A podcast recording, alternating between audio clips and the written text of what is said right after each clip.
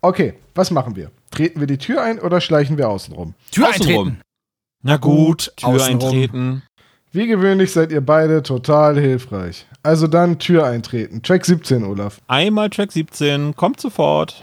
Ihr schleicht unter das Fenster an der Seite der Hütte.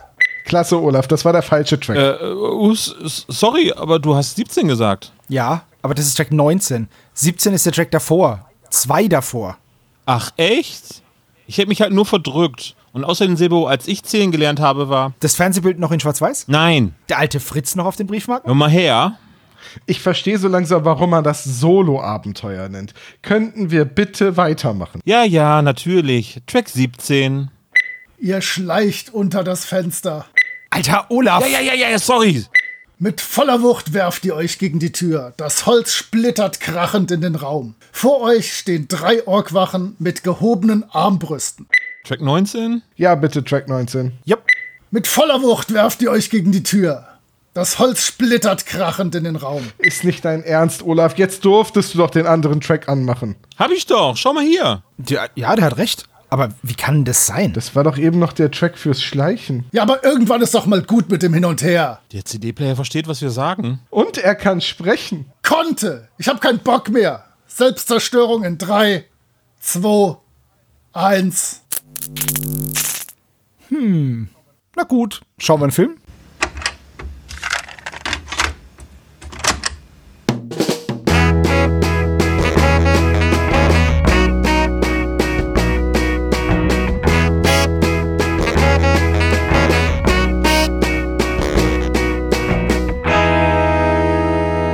Der spezial gelagerte Sonderpodcast. Drei Jungs analysieren jeden Fall. Hallo und herzlich willkommen beim spezial gelagerten Sonderpodcast Folge was im 80er Bereich mit Folge 41 dem Volk der Winde und einem ganz besonderen Gast. Wir haben Moritz Mehlhelm zu Gast. Ja, hi, Tag. Äh, du bist nicht vom Rödelheim Hartreim-Projekt, oder? Äh, nein, ich bin nicht äh, Schwester S und nicht Moses Pelham. oh mein Gott. Sebo ist glaube ich auch da, wenn er jetzt nicht gerade gegangen ist. Ja, ich hab's kurz überlegt, aber ich bleib noch mal da. Ich guck mal, wie sich das so weiterentwickelt. Aber Olaf, gelbe Karte. Oh, ich, ich dachte halt, ich spreche dich schnell an, bevor du die Gelegenheit nutzt, dich doch schnell noch zu verabschieden. Äh, äh, Entschuldigung, Moritz, das war aber zu naheliegend. Ja, Total. Also wenn ich, wenn ich einen Gag gezündet hätte, dann auch den. übrigens faszinierenderweise, ich bin jetzt fast 100 Jahre alt und auf Pelham und Melem ist tatsächlich noch nie jemand gekommen. Also äh, Nein. Respekt, du bist die Nummer eins. I, I did it first. I did it first. Okay. Jetzt muss man aber dich auch vorstellen und sagen, woher man dich am ehesten kennt. Also Rollenspieler kennen dich als Rollenspielübersetzer und Autoren. Und ich habe mir sagen lassen, ganz fantastischen Spielleiter. Wer hat das denn gesagt? Aber ja, bestimmt. und du hast auch deinen eigenen Podcast, nämlich den Mühlenhof-Podcast, wo du über Tim und Struppi Ja, ich, ich bin da einer von vier Leuten tatsächlich, die äh, im Mühlenhof-Podcast äh, sich chronologisch durch die Tim und Struppi-Bände fräsen. Und ähm, ich bin extrem gebauchpinselt, dass ich hier zu Gast bin, weil der Mühlenhof-Podcast ist so ein bisschen, auch mit dem schönen Quiz am Ende, was ich äh, natürlich traditionell gewinne, ein bisschen beim spezial gelagerten Sonderpodcast ähm, eine Hommage, möchte ich sagen. Ach, wir inspirieren doch gerne. Und du hast, Wow. du hast noch deine, Sorry, ey. Ach, zu gerne. Hm. Wenn ich sonst noch was für dich tun kann, dann lass es mich einfach wissen. Alter Schwede. Uiuiui. äh, und du hast noch den Podcast Gruftschrecken, wo du über Oldschool quasi klassisches Dungeon Crawl Rollenspiel redest. Oh, meine Güte, du kennst den schon. Ich bin beeindruckt. Ähm, da bin ich auch wieder eigentlich nur der Sidekick äh, in diesem Zweierprojekt. Und äh, genau, wir reden über oldschooliges Rollenspiel, aber nicht so mit der nostalgischen Brille, sondern mehr so mit der Brille, wie das im Jahr 2021 auch noch alive and kicking ist und frischen Wind in die Rollenspielszene bringen kann. Äh, und der kommt tatsächlich sehr gut an bisher, der Podcast. Ich bin ein bisschen gerührt. Ich habe jetzt auch gleich direkt bei Spotify auf Folgen gedrückt. Ich kannte den nämlich noch nicht, aber Dinge zu meinen Nerd-Hobbys, die nehme ich immer sehr gerne. Aber dann kannst Deswegen du mir Dank. jetzt etwas erklären, Moritz, womit ich so gut wie jeden anderen, äh, und also ich würde sagen 99% unserer Hörer jetzt leider kurz ausschließen. Abseitsregel. Du kannst mir doch jetzt Nee, äh, auch vielleicht, weiß ich nicht. Du kannst mir doch jetzt bestimmt erklären, wie es dazu kam, dass es damals ein Raumschiff unter der Wüste Goa gab. Das ist ja tatsächlich die alte DSA-Zeit, so die DSA 1-Zeit. In der Zeit habe ich natürlich D&D 1 gespielt, wie jeder vernünftige Mensch. Ähm, aber in der Tat, gerade so in den ersten Tagen des Rollenspiels, auch im US-amerikanischen Bereich, äh, war diese Mischung aus Fantasy und Science Fiction durchaus üblich. Also eins der klassischen alten AD&D 1 Abenteuer, äh, Expedition to the Barrier Peaks, da ist auch ein Abenteuer der Dungeon in Anführungszeichen. Ähm, das war da nichts Ungewöhnliches. Und weil Aventurien ja zu Beginn auch eher so eine wilde Swords and Sorcery Welt war, die so bunt zusammengemischt war, hat das da gepasst. Jetzt muss man das natürlich irgendwie retconnen, damit im neuen äh, Vorgarten Aventurien das auch noch vernünftig passt. Borberats Fluch war das Genau, Abenteuer, genau. ne? Also Moritz, du bist natürlich aber auch drei Fragezeichen-Fan Absolut. und du hörst unseren Podcast und so ist man auch ins Gespräch gekommen. Aber Olaf, du kanntest die Werke von Moritz schon, bevor wir mit dem Podcast angefangen haben. ich habe äh, von Moritz diverse Bücher äh, in meinem Regal, was man jetzt hier nicht sehen kann, äh, wenn ich meine Webcam anhätte. Aber unter anderem Abenteuer, die du geschrieben hast für Dungeon Slayer. Auch ein DSA-Buch hast du mit dran gearbeitet oder mehrere DSA-Bücher. Und äh, ich meine, ich habe in einer Kiste, das muss ich gestehen, von Labyrinth Lord äh, eine, ein, ein ja, was ist es? Das ist ein, ein Oldschool-Rollenspielsystem, was sehr an D&D 1 erinnert. Genau. Oder im Prinzip. Genau. Das war so das, womit ich in der deutschen Szene 2007, 2008 äh, so ein bisschen, ja, minimalen X-Promi-Status erhalten habe. Da habe ich mich drum gekümmert, das zu übersetzen mit einem Team. Habe dann da ein paar Abenteuer für geschrieben, die im Manticore Verlag rausgekommen sind.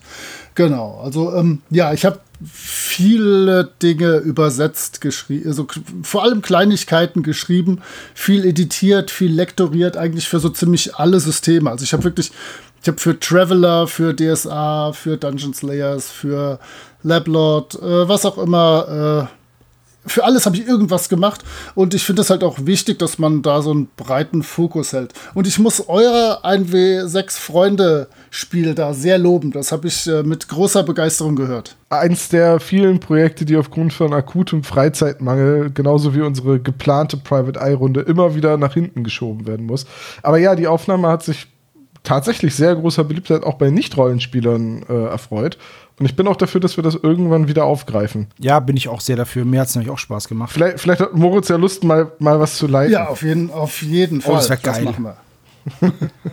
Ein wie sechs Freunde im Dungeon. So, jetzt, jetzt reden wir die ganze Zeit über, Hörsch äh, über Hörspiele. Jetzt reden wir die ganze Zeit über Rollenspiele, aber auch über Hörspiele. Und das hat heute einen ganz besonders passenden Grund, denn die drei Fragezeichen-Folge, Moritz, auch die du dir ausgesucht hast, das Volk der Winde, war ursprünglich mal ein Find Your Fate Book, also so eine Art Solo-Rollenspiel. Wenn du jetzt das und das machst, lies Abschnitt so und so. Jetzt öffnet sich die Tür, entscheide, ob du durchgehst oder lies auf Seite 42 weiter. Genau. Ist, ist das Zufall, Moritz? Ähm, ich hatte freundlicherweise die Wahl, äh, mir ein Abenteuer auszu... Äh, ein Abenteuer, sage ich schon. Mir, mir, mir eine Folge auszusuchen, äh, die ich mit euch besprechen durfte. Ähm, ich habe mir dann einfach die ausgesucht, die von Rose Estes war. Ohne tatsächlich in dem Moment zu wissen, dass es ein solches Find Your Fate Buch war. Ich dachte, dass die hätte halt äh, Three Investigators Romane geschrieben. Aber so war das ja noch besser. Und passt auf, ihr müsst gleich ein bisschen mitspielen. Und zwar ist es so: The Case of the Dancing Dinosaur. Oder wir sind ja hier in Amerika, wir dürfen also Dancing Dinosaur sagen. Dancing ist Dinosaur. äh, das Find Your Fate Mystery 2 von Rose Estes 1985. Rose Estes hat auch für Dungeons and Dragons etliche äh, Endless Quest Bücher geschrieben. Da kamen auch zehn auf Deutsch raus. Die konnte man Ende der 80er äh, in sämtlichen Grabbelkisten immer für 2,79 Mark kaufen. Das, äh, ich habe die auch alle natürlich brav im Regal stehen. Jetzt kommt euer Einsatz. Und zwar in der Find Your Fate-Reihe gibt es weitere Serien, die dort gefeatured waren. Und ich zähle Ja. die jetzt in aufsteigender Coolness-Reihenfolge auf und bitte euch immer uh oder irgendwas Bewunderndes zu sagen. Also, neben ein paar drei Fragezeichen-Folgen gab es Tales from the Crypt. Ja, ganz gut, läuft. Es wird langsam. Äh, Thundercats. Oh, G.I. Joe. Yeah. Das ist ja dann so eine Military Fantasy, oder? Da muss man die Genau. ganze Zeit nur ballern. Äh, ich, Ich habe sofort das, die Titelmelodie. pass auf, es, es wird noch besser. Doctor Who. Und ja, ja ich, ich bin tatsächlich auch kein, keiner, der Doctor Who großartig findet. Ich dachte, das wäre in eurem Ranking auch höher. Aber jetzt kommen Bei mir ist es auf jeden Fall sehr hoch Ah, im okay. Ranking. Jetzt kommen die letzten zwei Kracher, die habe ich noch zu bieten. Und zwar, ich weiß nicht die Reihenfolge, das wird schwer. Äh, James Bond sehr gut. Und, äh, und Ja, Indiana ja. Jones gibt es äh, etliche. Ja. Ah, das ist natürlich. Das ist ja der Hammer. Habe Indiana ich die Jones ist Reihenfolge super. mit Bond und Jones richtig rumgemacht? Ist das okay? Er hätte Ja, jetzt nur Dr. Jones Who am Anfang sagen müssen.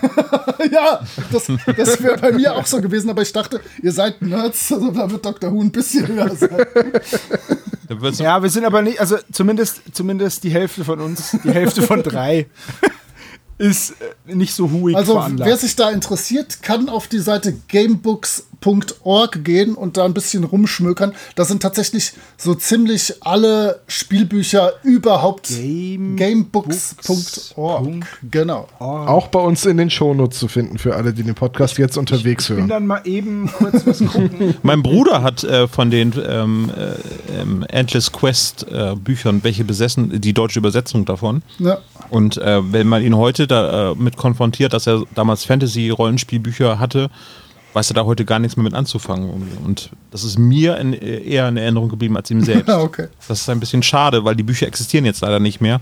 Ich bin also auch noch auf der Suche nach den ersten sechs Bänden von Rose Estes D&D äh, Find Your Fate Geschichten. Uh, da musst du in der Zeit zurückreisen und die Grabbelkisten. Äh, bei- Ja, das ist sehr, sehr Karstadt schwierig und sehr, sehr teuer. äh, man kann aber sagen, der zweite Band von Rose Estes ähm, D&D ähm, Abenteuern, das wurde in Netherwinter Nights. Das kennen vielleicht noch die meisten Leute als, als Rollenspiel äh, am PC äh, oder beziehungsweise auf diversen Plattformen gab es Netherwinter Nights. Das ist quasi die Geschichte Nummer zwei von Rose Estes. Das wurde als dieses Computerspiel umgesetzt. Okay, das zum Rollenspiel. So, und heute in der Vorbereitung auf diese ähm, Find Your Fate Hörspielfolge, also ich habe das Buch gelesen und das Hörspiel ein paar Mal gehört. Ich gehe mal davon aus, Moritz, du hast sogar das englischsprachige Original gespielt. Genau, ich äh, mache natürlich den super Angeberstreber, wenn ich hier schon mal zu Gast bin. Ich habe natürlich äh, den deutschen Roman gelesen, wie auch das Original. Äh, was wir werden noch dazu kommen, äh, deutlich interessanter und besser ist als, die, als das Buch, was dann im Deutschen draus gemacht wurde. Kannst du uns denn jeweils sagen, wo du gestorben bist, wo du, weil du dich falsch entschieden hast? Pass auf, ich, Justus macht die Tür auf, Schrotflinte. Nee, ich ich habe ich hab, ich hab's tatsächlich rausgeschrieben und ähm, es gibt insgesamt 1, 2, 3, 4, 5, 6, 7, 8, 9, 10, 11, 12, 13, 14, 15 Enden. Drei Enden davon sind gut und es gibt richtig krasse Enden.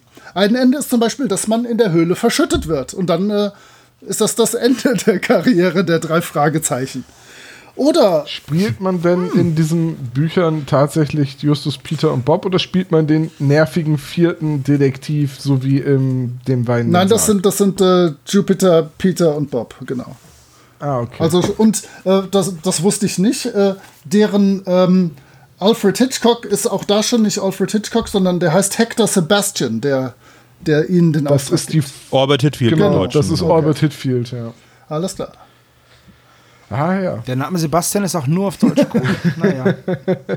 Oder er ist unter dem Meer. Und es, es gibt ein Ende, da weiß ich nicht, ob das ein gutes oder ein schlechtes Ende ist. Man kann direkt am Anfang, nämlich, ähm, wenn man die Zustände in diesem Altenheim sieht, kann man zu den Cops gehen und dann machen die Cops den Laden zu und das Abenteuer ist irgendwie fertig. Ähm, es passiert dann natürlich auch das ganze Schlechte, was passiert nicht mehr. Ähm, aber man findet auch nicht raus, dass, das irgend, dass da noch irgendwas hintersteckt. Aber ähm, man kann schon nach vier Minuten irgendwie zufrieden sein und denken, das war aber ein gutes Ende. Läuft. Also da muss ich sagen, das wäre so ein Abenteuer, das könnte ich auch im echten Leben erleben. So, da wäre ich auf jeden Fall dabei. Ich würde sowieso bei jedem Detektivabenteuer sofort zur Polizei gehen und äh, das alles zu Protokoll geben und mich hinlegen. So, und jetzt muss ich Ja. noch einmal für alle unsere Hörer, die jetzt bisher immer noch nicht verstanden haben, wie wir das meinen oder worüber wir reden, diese Find Your Fate Bücher sind halt so aufgebaut, dass man selber entscheidet, wie es weitergeht. Ein bisschen wie diese äh, CD Hotel Lux Luxury End. Das ist auch so ein schwieriges Wort auf Englisch. Luxury End. Richtig? Ja. Ja, das war auch so Ja, eine. man liest halt, man liest halt bis zu einem Entscheidungspunkt Und dann steht da zum Beispiel, möchtest du den rechten Weg gehen? Also, oder möchtest du ins Gasthaus gehen? Oder willst du dich mit dem Mann da in der Ecke unterhalten? Und dann steht jeweils, lies an der Seite weiter. So, und wie die, Und dann liest man da weiter bis zum nächsten Und Entscheidungsbaum. Da, so, und wie jetzt die Natur der Sache dann so mitbringt, gibt es also auch sehr, sehr viele abzweigende Handlungsstränge und wir haben es gerade gesagt, es gibt mehrere Enden. Also es gibt auch einfach Handlungsstränge, die ins Nichts führen, die Sackgassen sind oder sogenannte rote Heringe, also falsche Fährten, die halt nicht zur eigentlichen Handlung dazugehören. Und, mit, und so ein Buch musste Leonore Puschert damals aus dem Englischen ins Deutsche übersetzen und gleichzeitig eine stringent durcherzählte Drei-Fragezeichen-Geschichte draus machen. Und soll, soll ich es jetzt schon direkt sagen, dass das im Buch überhaupt nicht gelungen ist, äh, aber im Hörspiel ist es dann relativ äh, flüssig und äh, organisch, wie das Ganze sich auseinander ergibt. Aber äh, im Buch hat sie wirklich sämtliche äh, Abschnitte genommen, die das Buch hatte, hat sich dann wahrscheinlich die Verzweigungen angeguckt und dann geguckt, wie man diese Verzweigungen irgendwie zusammenbringt. Beispielsweise gibt es ähm, in dem, in dem äh, Spielbuch, im amerikanischen, gibt es ein völliges Dead End, wo das auch zu Ende ist, wenn die äh, nach den, äh, wie heißt die, Falling Waters oder was? Die fallenden Wasser? Ich komme gerade nicht drauf. Die Tan genau, nach den tanzenden Wassern suchen. Da äh, können die sehen, oh, es gibt ja eine, einen Bar-Grill, Dancing Waters, mitten in der Wüste. Und ähm, dann gehen die da hin. Und das war's dann aber auch im Buch. Dann äh, essen sie das Barbecue von gestern, kriegen eine Lebensmittelvergiftung und dann ist der Fall zu Ende, weil sie die nächste Zeit im Krankenhaus verbringen. In dem deutschen Roman wird dann noch so eine Nebenspur aufgemacht, dass da dann auf einmal äh, die, die drei Jungs äh, den, den Zindler, den Anwalt treffen und da dann von seiner Spielsucht und sowas noch zusätzlich erfahren und so. Das wird dann alles in einen großen Mixer geworfen und zu einem Roman zusammengebastelt. Wir werden gleich dazu kommen, im Hörspiel ist es ja so, sie kommen in die Höhle irgendwann mal und dann klärt sich da alles auf und dann ist es zu Ende. In dem deutschen Roman kommen sie in die Höhle, gehen raus, fahren nach Rocky Beach, gehen nochmal nach Comina, suchen dann die Höhle, kommen irgendwann nochmal in die Höhle und dann äh, passieren an, komische Dinge. ähm, es ist unfassbar nicht, was ist das Gegenteil von stringent? Zerfasert, würde ich sagen.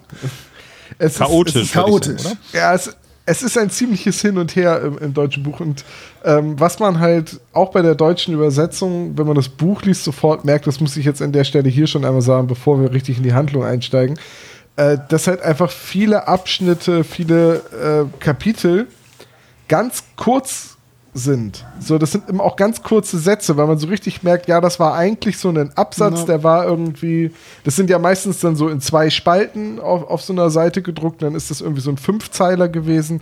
Äh, jetzt Mary anrufen hat halt keinen Sinn, weil sie nicht ans Telefon geht. Und das ist dann so ein ganz kurzer Absatz nur. Und oft fangen Kapitel, neue Seiten oder Abschnitte auch einfach direkt mit wörtlicher Rede an. So, Justus sagt, vielleicht sollten wir noch mal mit dem und dem reden. Und dann kommt kein Erzähler, keine Überleitung, keine Musik oder so, äh, geht ja auch nicht im Buch, aber äh, keine Beschreibung, wie sie da hingehen, sondern es kommt einfach direkt die wörtliche Rede von demjenigen, mit dem sie da interviewen. Also quasi dieses, da hört der Abschnitt auf und da steht dann, lies jetzt weiter bei 97 und Abschnitt 97, weil man halt Platz sparen muss, geht direkt mit der wörtlichen Rede los. Und teil, teilweise ist das auch in das Hörspiel geschwappt. Ne? Ich habe mir aufgeschrieben, in einer Szene fahren sie zur Uni, um Martin Ischniak zu befragen. Dann kommt ein Satz, Ischniak ist nicht da. Äh, ja, dann äh, auf zum Zindler. Ähm, das war dann auch so ein Abschnitt, den wollte man dann noch reinbringen, aber der ist völliger Kokolores. Ja, ist ganz komisch. Und das hat man an, an einer Stelle später dann auch noch, wo Peter sagt so, ja, Mary hat doch, äh, hat doch Clifford die äh, niedergeschlagen. Äh, das wissen wir doch. Und Mary sagt, nein, ich war das nicht. Gut, Mary können wir ausschließen, das wissen wir doch. Wo Peter sich halt irgendwie Ja, das- von einem Satz sofort umentscheidet. Ja, aber wir, jetzt gehen wir da schon sehr weit rein Ja. in sehr viele. Wollen wir erstmal mit dem Cover Stolpersteine. Das, das möchte ich doch mal. Ja, ja, Lass uns doch wir, mal wir, versuchen, fangen, das ein wir bisschen. fangen vorne an. Mit, wie Genau. immer mit den harten Fakten. Ja. Genau, die harten Fakten. Buch Nummer 40, Hörspiel Nummer 41, beide aus dem Jahr 1987. Ähm, der, die Autorin ist natürlich Rose Estes, das hatten wir schon. Cover ist von Algarasch, Regie hat Heikeline Körting geführt. Die Länge sind 53 Minuten und 32 Sekunden. Ja. Und das waren die harten Fakten. Das Cover, Indi äh, der indigene äh, Nordamerikaner, Äh, von Adidas gesponsert? Oder? Nein, Olaf, der ist Master Sergeant. okay. Vom, vom Stamm der amerikanischen Navy. Aber stimmt schon ein bisschen, oder? Ich vermute, das ist Kriegsbemalung. Ja. Oder eine, weiß nicht, eine zeremonielle Bemalung. Oder Kiemen. Ja. Ich, ich frage mich auch, warum sie sich denn entschlossen haben, äh, den Fall das Volk der Winde zu nennen und nicht den tanzenden Dinosaurier. Vielleicht, weil es schon sowas in die Richtung gab und, weißt du, so titelmäßig. Wegen tanzender Teufel meinst du jetzt? Ja, und Dinosaurier, Drache, gab's ja alles. Also, ne? Vielleicht, dass es dann zu. Vielleicht hat man zu dem Zeitpunkt noch versucht, Titel unterschiedlich zu gestalten. Darf ich was zum Cover sagen? Nein. Okay, schade. Also ich hätte es mir als Gast gewünscht, dass du das tust. Ich finde das Cover furchtbar. Ähm, ich mag Algarasch total gerne, das wisst ihr. Aber das Volk der Winde fand ich schon immer nicht so gelungen, diese Zeichnung von dem Ureinwohner, Indianer, Native American, wie auch immer ihr es nennen wollt. Es ist so irgendwie, gerade so, äh, was oben den Abschluss angeht, also der hat ja irgendwie ein Kopftuch um oder, äh, oder an oder so. Da ist halt irgendwie, da sind keine richtigen Außenlinien gemalt, das ist nicht eingefasst, das ist. Sonst hatten die Algarasch-Cover immer so richtig schön klare Kanten und schon irgendwie, ich sag jetzt mal, mit einem harten Strich gezeichnet, aber immer noch so ein bisschen verspielt, trotz der Härte der Linien. Ich kann das nur ganz äh, rudimentär umschreiben, weil ich halt äh, keine Ahnung von Gestaltung habe. Aber und, und hier, das wirkt halt so ein bisschen, als wäre das noch eine vorläufige Grafik. Wisst ihr, diese kleinen Briefmarken, wo, wo quasi Coverentwürfe eingesandt wurden und der Verlag dann auf eins gezeigt hat und gesagt hat, das. Ja, ich. Dafür ist es zwar schon zu ausgearbeitet, aber es ist auch nicht sehr hübsch, da gebe ich dir recht. Ähm, das ist schon ein bisschen. Ja. Ja. Von den geheimen Bildern, ähm, da gibt es ja die Briefmarken zu dem Volk der Winde. Da fand ich den Entwurf mit dem gelben Hintergrund eigentlich am besten. Ähm, da sieht man einen Indianer, der gen Himmel guckt, äh, zwei Federn und seine Haare wehen im Wind und äh, das finde ich da insgesamt sehr viel ausdrucksstärker. Hat wenig mit der Handlung zu tun, eigentlich, ja, aber das ist ja Ja, gut, aber. das generelle Problem des Covers, genau so, ja. Außerdem kommt in der Folge ein Indianer vor. Das ist ja dann schon Ja, gut. okay. Mehrere sogar. Gut, und das Originalcover vom The Case of the Dancing Dinosaur zeigt halt Justus, Peter und Bob, wie sie auf eine Steintafel mit dem äh, Dinosaurier drauf Und zeigen. definitiv eine Steintafel, die sich niemand so unter den Arm nimmt, um sie aus, dem, äh, aus der Villa rauszuschleppen schnell. Ja, von der Größe und Form her ist das eher sowas, was Moses vom Berg runtergetragen hat. Oder das ist, also ich finde, das hat fast schon Hinkelsteineske äh, Ausmaße. Das Ding. So Und ich präsentiere euch die 20 klirre 10 Gebote. Ich habe mir so viel Mühe gemacht, das zu umgehen. Ihr seid mies. ja.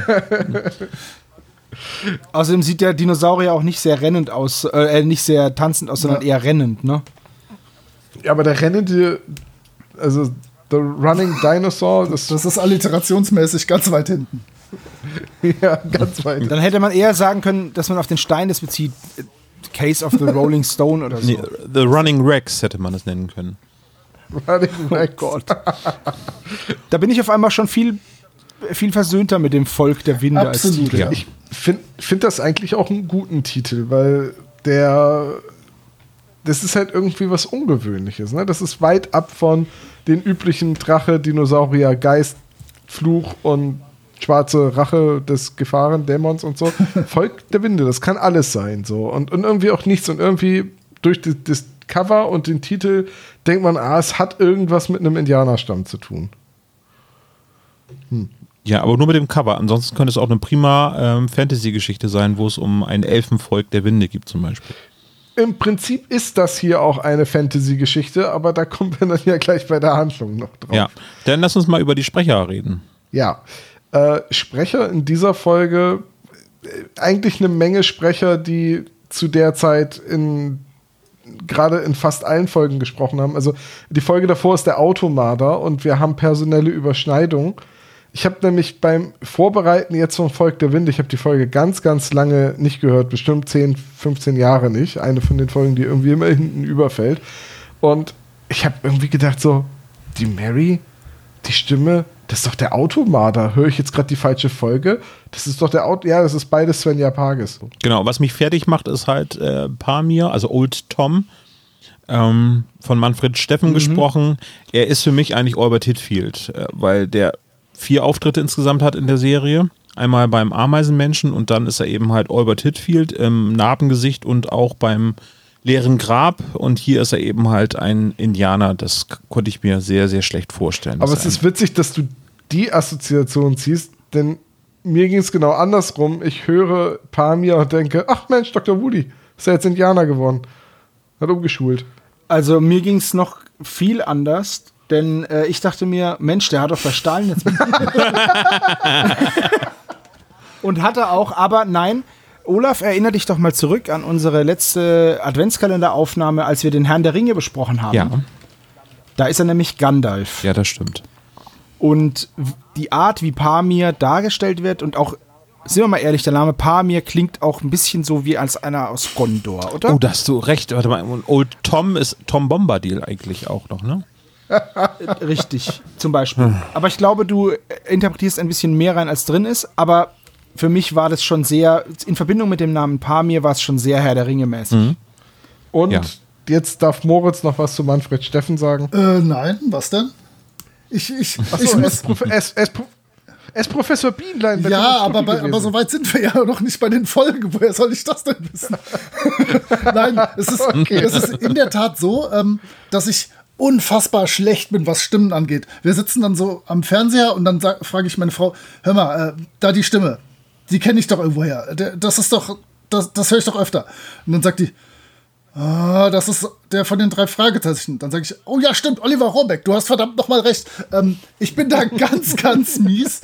Ähm, und in der Tat freue freu ich mich total, äh, dass ich mache ja, stelle ja immer in, im Mühlenhof-Podcast auch eine Person vor, die da mitspricht und bereite mich dann da in der Folge vor und freue mich jetzt schon auf Professor Bienlein, äh, weil ich jetzt schon etwas lernen werde. Das werde ich dann so eins zu eins einfach äh, als mein Wissen weiter verbreiten, wenn wir zu Professor Bienlein kommen. Mach das, Das kannst du gerne machen.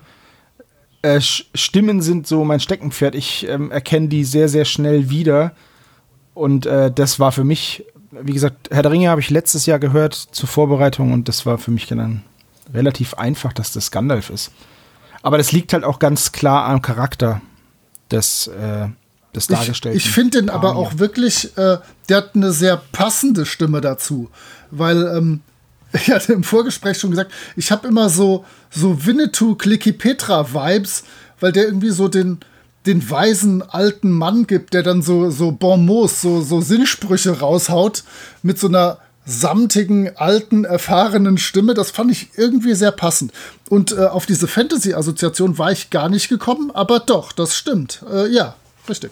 Äh, Horst Naumann spricht den Brewster, wahrscheinlich auch ein wichtiger Charakter, weil der später auch nochmal wieder auftritt, nämlich beim Schreien Nebel. Und da wird er auch, äh, also Brewster wird dann auch von Horst Naumann gesprochen und er spielt auch den alten ähm, äh, ähm, Mafia-Chinesen aus. Äh, Xian Tan, aber Ja. äh, ist es für dich, also für mich ist es eher Ed Snabel. ja, das stimmt. Äh, ja, total. Also als alle anderen, weil, naja, Snabel ist halt im Gedächtnis geblieben und gerade als der angerufen hat und so ein bisschen, ja, ich war das nicht, nee, nee, nee, nee, tschüss, klick, da hat mich das schon sehr daran erinnert. Und dann haben wir halt noch Douglas Welbert, der den Clifford Brewster spielt. Ja, Genau. Douglas Weber ganz oft bei den drei Fragezeichen als Genau. Stimme zu hören. Äh, Ihr müsst mir jetzt aber noch was zu dem Professor Bietlein sagen, bitte. Bitte. Ich, ich brauche die Infos. Ja, wurde gesprochen von Manfred Steffen. Von 1991 bis 1993. Also, das dürfte eigentlich ein Teil der Filme, aber vor allem die Hörspiele umfassen. Und äh, der gute Mann wurde stolze 92 Jahre, als er im Alter, als er im Jahre 2009 dann verstorben ist. Ja, das heißt, den werden wir leider auch nicht mehr hören in irgendwelchen weiteren Folgen. Ja, das, Ja. das ist leider mit, mit vielen Stimmen von der Anfangszeit. Ja. Und ich sage jetzt mal, die Anfangszeit ist alles, was eine, ein amerikanisches Vorbild hat. Ähm, bis zu den deutschen Übersetzungen, so die, die ersten 40, 50 Folgen. Ähm, das ist, die sind halt alt. Ich meine, die Folge ist älter als ich. Die Aufnahme, das Buch ist ja noch älter. Das ist richtig, ja. Gott, bist du jung. Ja, er ist auch ähm, der, der Charakter Zindler, also dieser zwielichtige Anwalt, der wird gesprochen von Karl Walter Dies. Und der hat unter anderem, also der hat auch bei drei Fragezeichen noch andere Rollen gesprochen, bei TKG und Master of the Universe. Aber der hat zum Beispiel auch äh, Roger Moore mal die Stimme geliehen. Ne? Einmal an der Stelle dazu sagen, bevor ich das nachher vergesse, Zindler wird von Clifford an einer einzigen Stelle im Hörbuch Shady genannt. Und ansonsten wird, Ja. wird er immer äh, als Zindler oder Rechtsanwalt Zindler oder. Ja, und ich glaube, es ist auch besser. Ja, aber Shady, das ist ja, ich glaube, das ist von Rose Estes auch so ein bisschen als Witz gedacht gewesen. Er heißt nämlich Shady, weil er eine getönte Brille trägt, weil er so em- lichtempfindliche Augen hat. Ach, und ich dachte, weil er so Ja, zwielichtig das ist. Und das kommt noch hinzu. Das ist ja die, genau die Bedeutung, die zweite Bedeutung dahinter, dass er dann auch noch die zwielichtige Figur ist, die so ein bisschen shady ist. Und ich möchte, Da gibt es auch so ein Lied. Ja, With the real Zint Shady, please stay. genau das. aber ich, ich möchte für, für Shady noch das wunderbare Wort Halbseiden äh, in den Raum werfen. Das, das Au, wird au, viel au. zu wenig verwendet. Hast du eine Kiste aufgemacht aus dem Wortmuseum und. Aber Halbseiden passt so gut, weil er immer einen Seidenanzug trägt. Äh, meint, ihr, meint, ihr, meint ihr, Dr. Knick wird uns äh, zum Aussehen von Slim Shady fragen? Ich denke, da bin ich bestens vorbereitet. Ich hoffe, ich hoffe doch. Also ich, ich weiß ja, dass äh, Dr. Knobel wirklich das Hörspielskript buchstabenweise auswendig lernt, bevor er seine Fragen schreibt. Ich könnte mir gut vorstellen, dass nachher die Frage kommt, wie nennt Clifford den Rechtsanwalt Zindler noch? Tja, ja, das kann ich mir auch gut vorstellen. Und dann schreibt ihr bitte das und dann falsch. schreiben wir alle Shady und dann ist Dr. Knobel wieder äh, stinkig. Könnten wir jetzt bitte das Zukunfts-Ich ahaha, einblenden? Gewusst. Äh, übrigens, äh, übrigens, ist euch aufgefallen, diese Botin ganz am Anfang? ja, Das ist Amanda Black, also äh, Ja. Beate Hasenau. ja.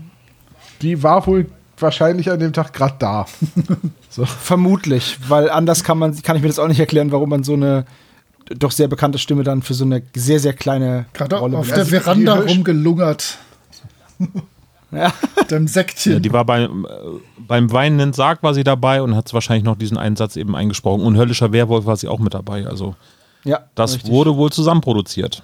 Ja, das ist ja immer so, dass mehrere Folgen an zwei, drei Produktionstagen aufgenommen werden und nicht unbedingt chronologisch, sondern so wie die Schauspieler gerade da sind und Zeit haben. Deswegen sind diese Personalüberschneidungen bei Folgen, die nah beieinander liegen von der Nummer her, halt äh, wenig überraschend. Das ist uns ja schon öfters aufgefallen. Und ich hätte noch eine steile These. Ich habe irgendwie das Gefühl, dass äh, Andreas Fröhlich und Oliver Rohrbeck nicht gleichzeitig im Studio waren. Ach so, und ich dachte, du hast jetzt gerade wieder irgendwie den Lieblingsitaliener von Frau Körting. Der Ja, hat wie- bestimmt wie gekocht irgendwie so. Äh, weiß ich nicht, weil äh, an einigen Stellen finde ich den Dialog nicht so homogen, als wenn sie zusammen äh, sitzen würden. Aber das ist nur ein Gefühl. Also ich habe das Also Gefühl, zu äh, der Sprecherleistung, Hm? bei all diesen illustren Namen möchte ich nachher noch was sagen. Äh, nach dem Klappentext, Debo? Der Wissenschaftler Arnold Brewster ruft die drei Detektive zu Hilfe, denn durch eine Intrige ist er in ein Altersheim abgeschoben worden. Justus, Bob und Peter versuchen ihm zu helfen. Sie kommen dabei einem geheimnisvollen Geschehen auf die Spur, bei dem es um Indianer, Gold und einen rätselhaften, tanzenden Saurier geht. Tödliche Gefahren lauern auf die drei Fragezeichen. Tödliche Gefahren, das ist sehr reißerisch. Der Klappentext könnt, Ja. könnte von vor zwei Jahren sein. Aber passt schon. Im ursprünglichen Buch könnten sie alle verschüttet werden beim schlechtesten Ende. Ganz miese Lebensmittelvergiftung dann noch. Richtig, die war fies. Vom Barbecue Naja, von aber, gestern. Aber der Vulkanausbruch, der angedeutete, oder beziehungsweise das Erdbeben, ist schon eine tödliche Gefahr. Ja. Aber Ja, ist, das- ist, ist euch mal aufgefallen, dass im Klappentext die Reihenfolge der Namen vertauscht ist? Ja, ja, das ist mir beim, ich lese den Klappentext ja immer vorher einmal durch und da bin ich schon drüber gestolpert. Das, ich verstehe aber nicht warum. Also, weiß nicht, warum er das gemacht hat. Aber es ist ja ist nicht so schlimm. aber Die Rollen sind äh, in der, in dem, insgesamt in dem Hörspiel und vielleicht auch in dem Buch nicht ganz so konsequent durchgesetzt. Ne? Also Justus recherchiert Das ganz stimmt, viel ja. zum Beispiel. ja, das stimmt. Ja. Aber gut, er kann das ja auch, ne? Und Bob recherchiert ja gleichzeitig auch noch was. Aber, Ja, aber Justus geht in die Bibliothek. Da, da habe ich ein großes Ausrufezeichen neben gemacht. Ja, Bibliothek gleich Bob. Äh, sowohl im Hörspiel als auch im Buch macht Justus eigentlich die ganze wichtige Recherchearbeit. Gut, ähm, bei der Welt der drei Fragezeichen konnte man noch nachlesen, dass Rose Estes eigentlich gar keine Berührung mit den drei Fragezeichen hatte und sie hatte auch angegeben, dass es keine Serienbibel gab und dass sie eben halt eine Handvoll Bücher zur Verfügung gestellt bekommen hat zu ihrer Vorbereitung, um diesen Fall zu schreiben. Und, Und so dem ist das wohl auch geschuldet, ne? Ja. Also kam es ja auch, dass dann in dieser Folge die Zentrale unter dem Schrottberg hervorgeholt wird. Also nicht im Hörspiel, aber im Buch wird es halt erwähnt, dass Tante Mathilde die drei Fragezeichen halt zwingt, aufzuräumen und den Schrottberg zu beseitigen, damit man den Wohnwagen wieder sieht. Und Justus Plan ist dann zu warten, bis Tante Mathilde das vergessen hat, ähm, warum sie das gesagt hat und dann wieder Müll drauf zu werfen. Das ist großartig. Die, äh, die sagt, aber äh, dann weiß doch gar keiner, dass da der drunter ist. Dann verkaufen wir den doch gar nicht. Und dann sagt Justus, das ist auch der Sinn der Sache. Ja, eben. das, das muss so sein. Aber die geheime Zentrale zu enthüllen ist schon ziemlich. mm. Um beim Rollenspiel zu bleiben, ist das so der Move, du spielst einen Charakter über mehrere Abende, dann kannst du nicht und sagst, hier, pass auf ihn auf und dann kommst du wieder und du hast dein Pferd verkauft und eine rosane Rüstung und so ein Quatsch. Zack ist der, ist der Charakter ausgegraben und jeder sieht ihn. Ähm, und bei Rose Estes war es doch dann, glaube ich, so, oh, kriege ich jetzt, Christian wird das hier hören und mich notfalls korrigieren, äh, dass sie gefragt wurde, warum sie das ausgegraben hat. Und dann sagte sie, ja, mir hat niemand gesagt, dass sie das nicht darf. Ja, Finde ich eine total passende Begründung. ja, aber nur weil man was nicht nicht darf, heißt das nicht, dass man es machen sollte. Äh, Trivia dazu, äh, die Zentrale hat einen roten und einen blauen Streifen. ja, sie hat im Buch, Ich glaube habe ich, gelesen blau und ja, silber. blaue und silberne Streifen im Buch. Ich dachte, sehr amerikanischer Trailer so, aber ja, okay. Wow, hast du gerade einfach irgendwas behauptet? Nein, nein, nein, ich hatte äh, wirklich rot und blau im Hinterkopf. Also ich habe äh, Okay. einfach Aber- nur falsch geraten. Onkel Titus hat den Trailer von dem ehemaligen Chemielehrer gekauft, der äh, den öfters in die Wüste genommen hat, um da zu kochen. Der hieß Walter, ne? Das war ein Wohnmobil. Äh, ähm, Tom, ein kleiner Freund, äh, Stimmt, lass das dir erklären, es gibt einen Unterschied zwischen Ja, ja, einem ich Wohnwagen und einem. Ich weiß, du bist in dem Alter, wo man drüber nachdenkt, sich sowas anzuschaffen. Richtig, ja. Nicht. Genauso wie Titus, den Walter nämlich unbedingt haben. Okay. so, wie in der ersten Szene. Wir befinden uns auf dem Schrottplatz und steigen ein mit einer kratzigen Stimme einer alten Frau, die Justus einen Brief gibt. Es ist ein Mann, der ihm den Brief gibt. Nee. Das ist eine, Ich, ich, Es ist eine alte ich war da Frau. auch ganz sicher, bis zu der Stelle, wo gesagt wurde, oh, die alte Frau hat aber blablabla. Ähm, Ach so. das, das ist tatsächlich eine alte Frau. Ach so, ja, und ich bin mir ziemlich sicher, dass es im Buch ein Mann war. Deswegen habe ich das, dachte ich, Beate Hasenau hat einfach nur ihre Stimme verstellt. Sollte, sollte eine Frau sein. Okay, gut. Dann nehme ich das zurück. Das ist kein Problem, gerne. So, der Brief ist von, äh, vom Brewster, vom alten Brewster, wie sie ihn nennen. Und da werden sie halt drüber in Kenntnis gesetzt, dass Brewsters Neffe Clifford und der Anwalt Zindler ihn in ein Altersheim haben ja einweisen lassen und ihm seinen, seine Zurechnungsfähigkeit aberkannt haben. Und ähm, dass sein Haus versteigert werden soll und sie sollen unbedingt schauen, dass der tanzende Dinosaurier nicht mit unter den Hammer kommt. Äh, habt ihr übrigens äh, den Namen vom Altenheim korrekt verstanden? Denn ich war Golden ganz Hours. sicher, Go- genau, ich war ganz sicher, das Ding heißt Golden House. Aber Ja, äh, im Buch steht, dass es Golden Hours heißt. Und da haben dann wohl die äh, Leute, die es vorgelesen haben, das vergeigt. Also es heißt Ja. Golden Hours eigentlich. Albert Brewster. Der Name. Arno- Ja, Arnold. Also Arnold. Arnold Brewster. Sie, sie redet die ganze Zeit so, als würden sie den schon länger kennen. Aber der ist vorher zumindest in den Hörspielen noch nicht, nicht mal als Tippgeber oder als Interviewpartner, als Informant irgendwie in Erscheinung getreten. Das ist eigentlich eine neue Figur. Und im Buch ist es so, dass Bob die Familie Brewster gut kennt. Deswegen weiß er zum Beispiel auch, dass es ein Geheimfach gibt. Das sagt Bob ja im Hörspiel. Das ist später im Hörspiel dann. kommt das aus der hohlen Hüfte. Gell? So, Das kommt ja aus dem erzählt. Nichts. Ich meine, im, im Buch im Prinzip auch, aber da, sagt, da erklärt Bob noch drum rum, dass er die Familie ja schon länger kennt und dass er mal hier war und Brewster sich dann verplappert hätte, dass es so etwas geben müsste. so ein Geheimversteck. Und, aber also Bob kennt die Familie schon, aber ich habe das doch jetzt richtig in Erinnerung. Brewster oder auch die Familie Brewster ist bisher in den Hörspielen nie aufgetaucht. Nee, ist richtig, ja. Aber es macht ja auch nichts. Ja. Also, Naja, gut, aber wenn du so einen äh, Charakter einführst, ohne Beschreibung und äh, ja, wir kennen den und äh, wir helfen dem jetzt, ist halt schon immer so ein bisschen. was persönlich, ein Bezug, holprig. persönlicher Bezug äh, verstärkt aber auch das Motiv zu helfen. Also von daher. Ja, natürlich, da gebe ich dir recht, aber es ist auch so ein bisschen so ein easy way out. Das ist so, ihr sitzt in einer Kneipe.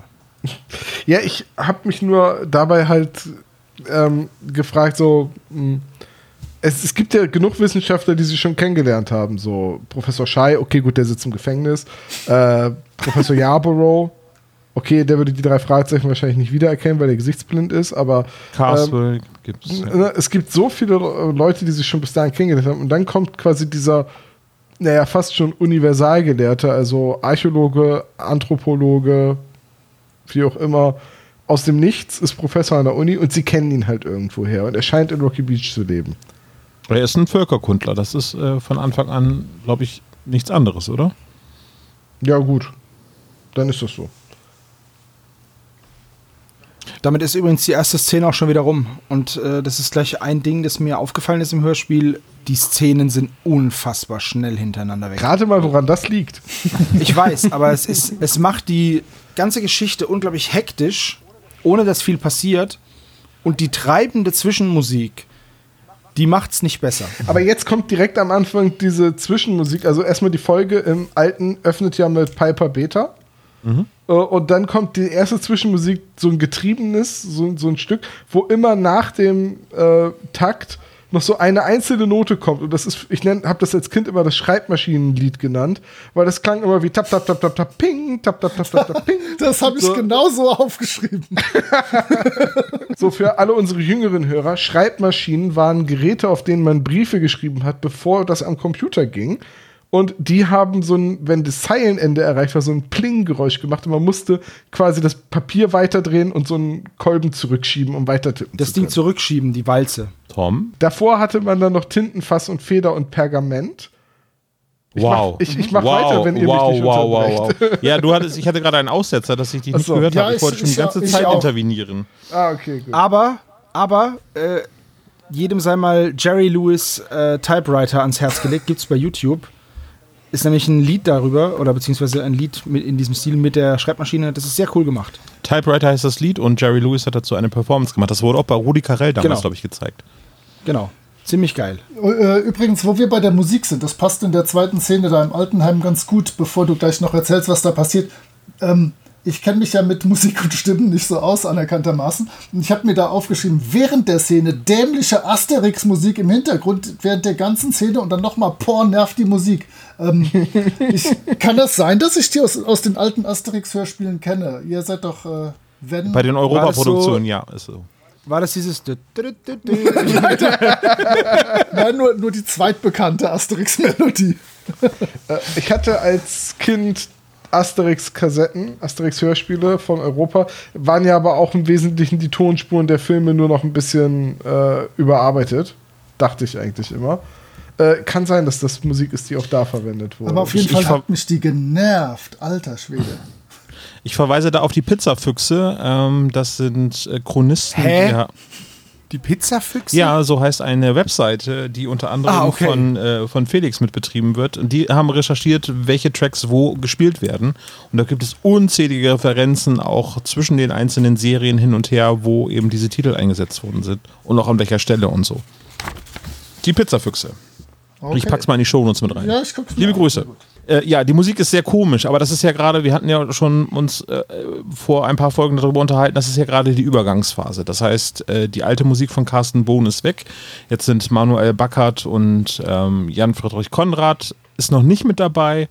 Ähm, das ist so, wo äh, Piper Beta verwendet wird als Intro-Musik, also zwischen 40 und 50, finde ich, sind die drei Fragezeichen musikalisch in einer Findungsphase. Da sind viele Tracks ziemlich gut und auch die heute noch in Verwendung sind. Äh, einige Sachen sind sehr experimentell und funktionieren nicht wirklich. Da gebe ich euch völlig recht. Und das ist eben in diesem Hörspiel ganz, ganz prägnant. Weil ich finde, die Musik baut nicht gerade einen Spannungsbogen auf. Äh, nee. Ähm, ja, jetzt, ich finde auch, äh, und da kommen wir jetzt dann auch zu einem weiteren Problem meiner Meinung nach, die Abmischung, ich, zumindest im Stream bei Spotify. Äh, ich habe es jetzt nicht nochmal auf Kassette gehört, aber sind die Vogelgeräusche im Vordergrund so laut, dass man echt Probleme hat zu verstehen, was die drinnen sagen, wenn sie da am Fenster lauschen. Die waren tatsächlich Ist auch auf das- der Kassette relativ laut, ja. Ja, ist Zumal, zumal, auch die, zumal die Sprache echt gedämpft ist, so. Weil die ja wohl durchs Ja, Fenster volle zu hören sind und dann das, die Vögel. Doch, doch, ja, das ist auch auf der Kassette nervig. Ich meine Ja, jetzt in okay, dieser gut. Szene das Gespräch, was die drei von außen belauschen. Genau. Also sie kommen jetzt eben zu diesem Altersheim, das ist ziemlich äh, runtergewirtschaftet und defekt und kaputt alles.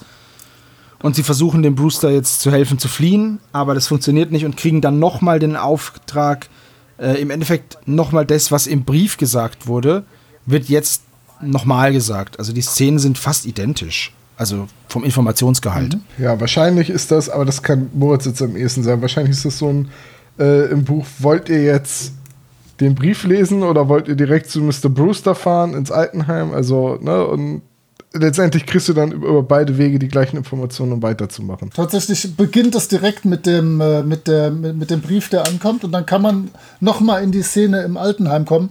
Aber die Szene am Altenheim, die ist eigentlich unwichtig. Also die bräuchte man nicht, wenn man das spielen würde. Da gibt es sinnvollere Wege, weiter voranzugehen.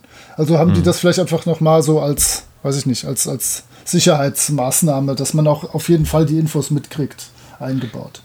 Zumal ja auch der Besuch oder äh, bei Clifford im Büro ähm, im, im Buch ist ja auch noch ein bisschen anders und eigentlich genauso überflüssig. Ja. Genau, weil das ist jetzt die Szene, die sich daran anschließt. Da erfahren sie im Endeffekt gar nichts. Da wird nur der Charakter von diesem Clifford eingeführt und dann wird gesagt, ja, mein Onkel, der hat irgendwas angestellt, raus. Der wirkte zu. Anfang sehr, sehr sympathisch und dann irgendwie wird das sehr schnell, ist das ein sehr starkes Gefälle drin. Irgendwie so, ja, ich musste das machen und äh, ich habe auch jetzt gar keine Zeit mehr. So und tschüss. Also so die ersten Sätze so, ah, kommt her. Und Douglas Welbert hatte auch eine sehr sympathische Stimme, wo man denkt so, ah, das ist jetzt hier nicht der äh, Prime Evil, ähm, sondern das Gefälle ist dann innerhalb von zwei Sätzen irgendwie dargestellt. Das fand ich auch sehr, sehr bemerkenswert. Ja, gebe ich dir recht. Ähm, und ach, weißt du was, ich fange das jetzt, ich sag da jetzt was dazu. Die Sprecherleistung. Die Sprecher sind ja durch die Bank weg große Namen und gute Sprecher eigentlich. Ich finde aber, dass die den Situationen völlig unangemessen gesprochen haben. Also sei das jetzt bei der einstürzenden Höhle oder bei der Flucht von dem, von dem Zindler ganz zum Schluss, wo er sagt, ja, ich hau jetzt ab. Versucht gar nicht mich aufzuhalten. So. Aber während er rennt. Und es ist alles ganz komisch. Also, als hätten die Sprecher nicht gewusst, in welcher Situation sich ihre Rolle gerade befindet. Das fand ich sehr störend, weil die Sprecher teilweise so nicht gelangweilt, aber sehr routiniert gewirkt haben, ohne äh, viel, weiß ich nicht, ohne viel Gefühl für die Szene zu haben. Ist euch das auch so gegangen? Ist eine Sache, die ich im Fazit auch ähnlich ausdrücken würde. Können wir, glaube ich, nachher nochmal insgesamt in der Zusammenfassung nochmal drüber sprechen. Ja, können wir machen. Aber es in, in diesen ersten beiden Szenen einmal Auftritt äh, von dem Neffen und vom Anwalt, die sind sehr gehetzt, die Szenen. Also sehr oder sehr nüchtern runtergetragen, ja. Vorgetragen. ja, vor allem ohne, ohne einen großen Mehrwert, muss man halt leider auch sagen. Ja, äh, und das kann man jetzt schon sagen. Ich habe immer, soweit ich wusste, dass es eine Find Your Fate Geschichte ist, also früher als Kind war mir das völlig Wumpe, aber heutzutage, wenn ich jetzt weiß, okay, das ist quasi ein Abenteuerspielbuch, was ich mir gerade anhöre, dann versuche ich immer schon irgendwie in meinem Kopf festzumachen, okay, hier gibt es jetzt quasi nach diesem Dialog gibt es zwei Handlungsmöglichkeiten oder drei, wo, wo es denn die Möglichkeiten gibt, einmal zum Altenheim zu gehen, zum, zum Neffen zu gehen oder zum Anwalt. Und das sind die Punkte und dann gibt es halt quasi immer wieder ein, ein, ein, äh, eine Zusammenführung und von da aus kannst du wieder dahin gehen, so dass du dann immer alle wichtigen Informationen erstmal zusammenbekommen kannst. Und da denke ich die ganze Zeit drüber nach. Das fängt mit der Botin an, wo man dann sagt, äh, sich entscheiden kann, gibt man der jetzt Trinkgeld oder nicht. dass dann eben verschiedene Sachen passieren. Da muss ich die ganze Zeit jetzt immer dran denken, wenn ich das Hörspiel höre. Und da hast du Glück, dass du den Roman nicht gelesen hast, denn da ist das wirklich, ich, wie ich es gesagt habe, gnadenlos durchgezogen. Da sind alle Szenen, die irgendwie in, dem, in der amerikanischen Vorlage vorkommen, egal ob das äh, tote Enden sind oder was, sind eingebaut und irgendwie verwurstet und zur Not angepasst worden und so. Das fand ich sehr anstrengend zu lesen. Mhm.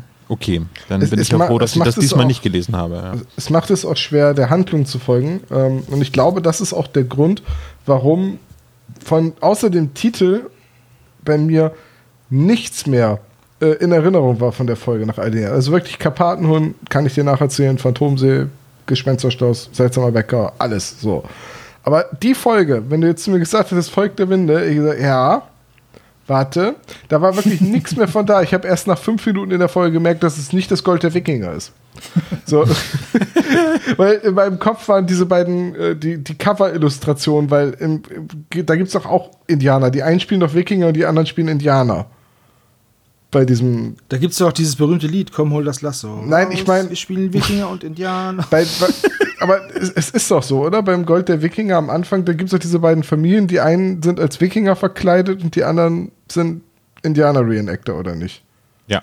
Ja, und genau deswegen mit dem Cover habe ich die Folgen irgendwie im Kopf immer vermischt. Und ich glaube, dass es einfach daran liegt, dass es diese vielen kurzen Szenen hintereinander sind und so eine doch recht unübersichtliche Handlung. Das wird es Ja. auch für uns äh, noch schwieriger machen, die Folge zu besprechen, weil wenn wir jetzt jede einzelne Szene nehmen, brauchen wir sehr, sehr lange, um das ganze Hörspiel zu besprechen. Ja, ich kann, ich kann die Szenen ja kurz zusammenfassen und ihr könnt dann dazu sagen, was euch dazu aufgefallen ist. Aber ganz kurz. Ja, nächste Szene. Wir sind bei Zindler im Büro. Der Mann wird kurz beschrieben. Ähm, und jetzt wird erklärt, warum Brewster eingeliefert wurde in dieses Altersheim. Es werden ein paar Gründe aufgezählt. Und die drei Fragezeichen fliegen wieder raus. Die Und Gründe, hey, die Moment, aufge- die, Gründe machen, äh, ergeben Sinn, habe ich bei DSA Ja, gelernt. natürlich. Und zwar, und zwar einmal, Brewster würde in letzter Zeit wertlosen Grundbesitz kaufen, äh, Stiftungen für fremde Menschen einrichten und er verschwindet oft über einen längeren Zeitraum, ohne sich abzumelden. Das sind die Gründe. Genau, und daraus könnte der Neffe durchaus konstruieren, dass er sich Sorgen um seinen Onkel macht, weil er vielleicht wunderlich wird. Aber natürlich äh, könnte man ebenso vermuten, dass es um Geld geht, dass äh, der nicht noch mehr raushaut für Stiftungen und Grundstücke. Aber ich bin da kein Jurist. Ich würde auch jetzt behaupten, dass es nicht keine Gründe wären, um jemand die Mündigkeit in Frage zu stellen, weil Ich wollte gerade sagen, das ist, wenn jemand jetzt entscheidet, er will wertloses Land kaufen, ist das doch sein gutes Recht. Also, da hätte man doch den Charles Barron in einer bedrohten Rente schon längst entmündigen müssen. Ja, aber wenn du der Erbe bist, dann äh, bist du halt da leicht besorgt.